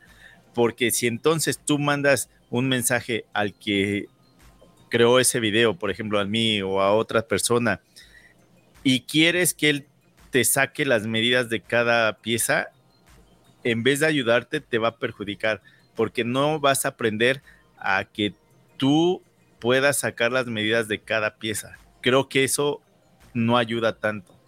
O podrías decir, o podrías decir, oye Martín, ¿qué crees que quiero construir un mueble como el que hiciste en tal video? Y mis dimensiones son diferentes. Según yo, saqué las medidas de todas mis piezas y mira, la la parte trasera es de tal medida por tal, las laterales, el piso, bla, bla, bla. Pero entonces tú ya me estás dando como, ok, él ya lo intentó. No me está diciendo, no, pues tú hazlo por mí. Porque entonces, ¿qué crees? Que yo también tengo cosas que hacer y a veces no puedo dejar de hacer eso para nada más Eh, atender tú, atender tú. Atenderte a ti, porque tú no te quieres tomar el, la molestia. Pero si entonces tú me dices, según yo, mis medidas son estas, podrías nada más checar que sí. Y entonces para mí ya es de, ah, ok, ya le echó tantita cabeza. Entonces ahora sí, ya yo lo checaría de que, ok, ¿de qué, qué grosor de material vas a usar? No, pues tanto. Ok, sí funcionaría lo que tú estás haciendo. O no, mira, aquí te falló por esto y por esto. Entonces también intenta quebrarte un poco la cabeza porque si nada más estás esperando a que Martín te esté dando las medidas de todos los proyectos que vas a hacer, cuando me muera no vas a servir para nada. tenía que, decir y se dijo. Se dijo, sí, sí, sí. Eh, ¿Alguna otra cosa que tengas más, Martín? No, pues ya no. Con esto, con esto comenzamos a cerrar. La próxima semana, muchachos, vamos a, tener de invitado, ya nos confirmó Tony eh, de Hollywood Dex, Tony McLean y vamos a tener un tema eh, importante, creo yo, para hablar de eh, administración, muchachos. Si siguen. si a ustedes les falla el, ahorrar dinero, el cómo administrar su empresa, este, pues él tiene, tiene bastante conocimiento en eso. Así que este, el, próximo, el próximo episodio sería con eh, Tony McLean de Hollywood Decks. Vayan a seguirlo ahí en sus redes sociales. Él se dedica a la construcción de decks o patios en exteriores. Y si siguen el podcast desde el principio, recordarán que él fue nuestro primer invitado y que incluso en ese podcast, en ese episodio, se habló de que lo íbamos a tener nuevamente para ese tipo de conversación para el siguiente episodio. Es el primer invitado que tuvimos y el primer invitado que va a ser 12 La segunda vez, claro. Y ya, que estamos en este, en este tema de los podcasts y quién va a estar, quiero recomendarles eh, Al grano con los negocios con Laura, Laura Elena eh, Martínez. Ella es una eh, especialista en temas de negocios. Ella tiene un podcast y al parecer es uno de los más importantes en Estados Unidos en cuestión de negocios, así que se lo recomendamos. Eh, ella tiene igual una asesoría, asesoría legal que tiene que ver con abogados, tiene que ver con, contaduría y es, experta en impuestos aquí en Estados Unidos. Entonces, este, al grano con los negocios con Laura Elena González. Eh, muy recomendado, muy, recomendado. Ahora, ella lo que habla es, pues, estando en Estados Unidos, pero creo que muchas cosas de esas la, eh, aplican para otros países. Entonces, yo también lo escucho y sí, sí me agrada porque da muchos tips. Hay algunas cosas donde habla acerca de Hacienda, pero en Estados Unidos, donde digo, ok, entonces ese ya va a cambiar un poco, o quizá el porcentaje va a ser diferente, o esto se aplica, pero eso no. Entonces, sí, se los recomendamos. Esto es un podcast muy bueno en español. Súper bueno, y, y, al parecer ya lleva 97, 98 episodios. Y el próximo jueves grabo con ella, no sé qué episodio sea ese, pero vamos a estar ahí con ella. Bueno, voy a estar ahí con ella, platicando eh, con ella y este, pasando un buen rato para ver qué, qué podemos aprender de Laura. Así es. Pues bueno, creo que hemos llegado al final. Muchas gracias a todas aquellas personas que llegaron hasta este minuto. Muchas gracias por el apoyo. David, ¿cómo te encontramos entonces? The Mexican Carpenter en cualquier red social. Estoy súper activo más en este Instagram, en la, en la, eh, la, cuenta de The Mexican Carpenter en español. Ahí estoy este, más activo.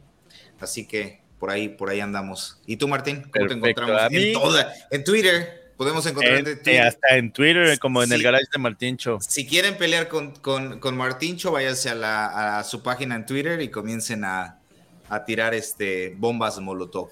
¿Qué crees que ni siquiera sé cómo estoy en Twitter?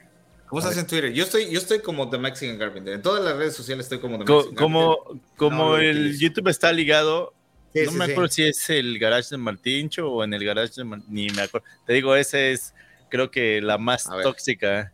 Ya te digo, sigue, sigue, hablando y te digo cómo estás en Twitter. Es, esa es más tóxica que la novia de mi amigo. ah, caray. yes, that's my number. Ya no me dejaba entrar a mi Twitter, mira. El lo tuve que descargar, imagínate que tanto el, el garage. En el garaje de Martincho, a ver. De Martincho. No, ¿qué crees que cuando lo abrí fue cuando... Entonces sería que... Eh, el, de mi, el de mi trabajo aquí, MK Holdings. Oh, ¿es MK Holdings? Ajá. A ver.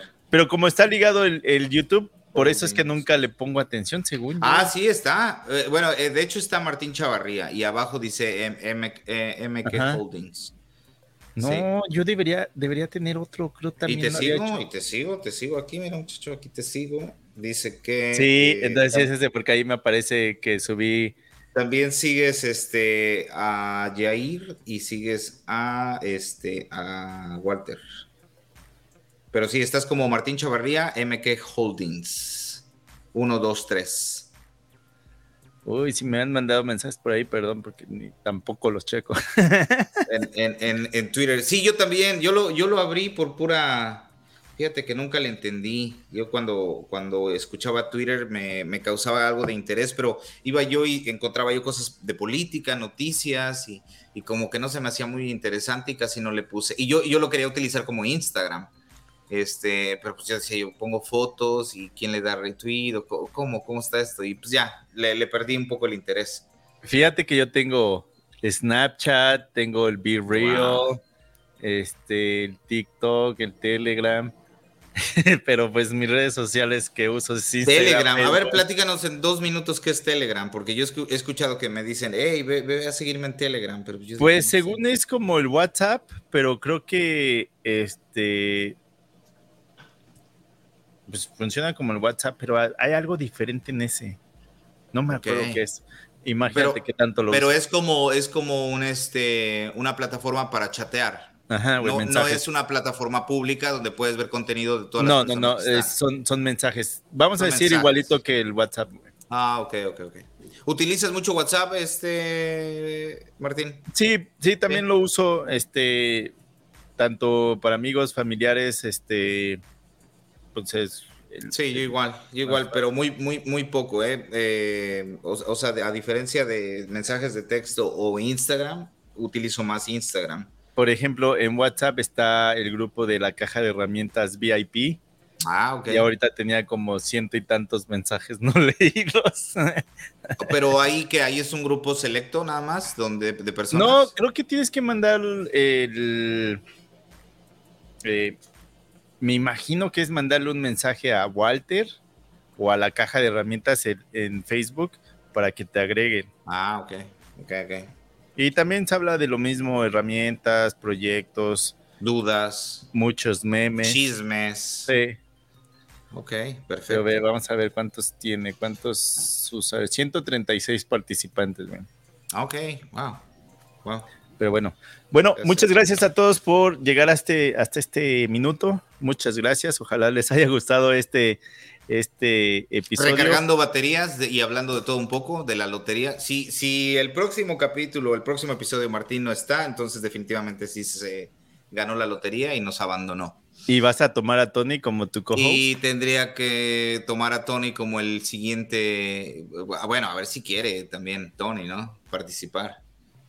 Yo, creo que diría, te va a hacer la prueba de que te va a hablar y te va a decir, hey Martín, ¿no me podrías prestar cierta cantidad de dinero para no hacer el podcast con David? Pues bueno, ahí, ahí este, haz chonguitos, ya sea para que me lo gane o para que no, si es que no me quieres perder. No, no, ¿qué pasó? Gente, muchas gracias por seguirnos. Nos vemos en, en, cualquier red social. Si tienen alguna pregunta o duda, por favor, mándensela a Martín. Si es hate, eh, pues déjenla en comentarios en YouTube. Así es, para pasármela por el arco del triunfo. Gente, nos vemos. Hasta luego. Bye.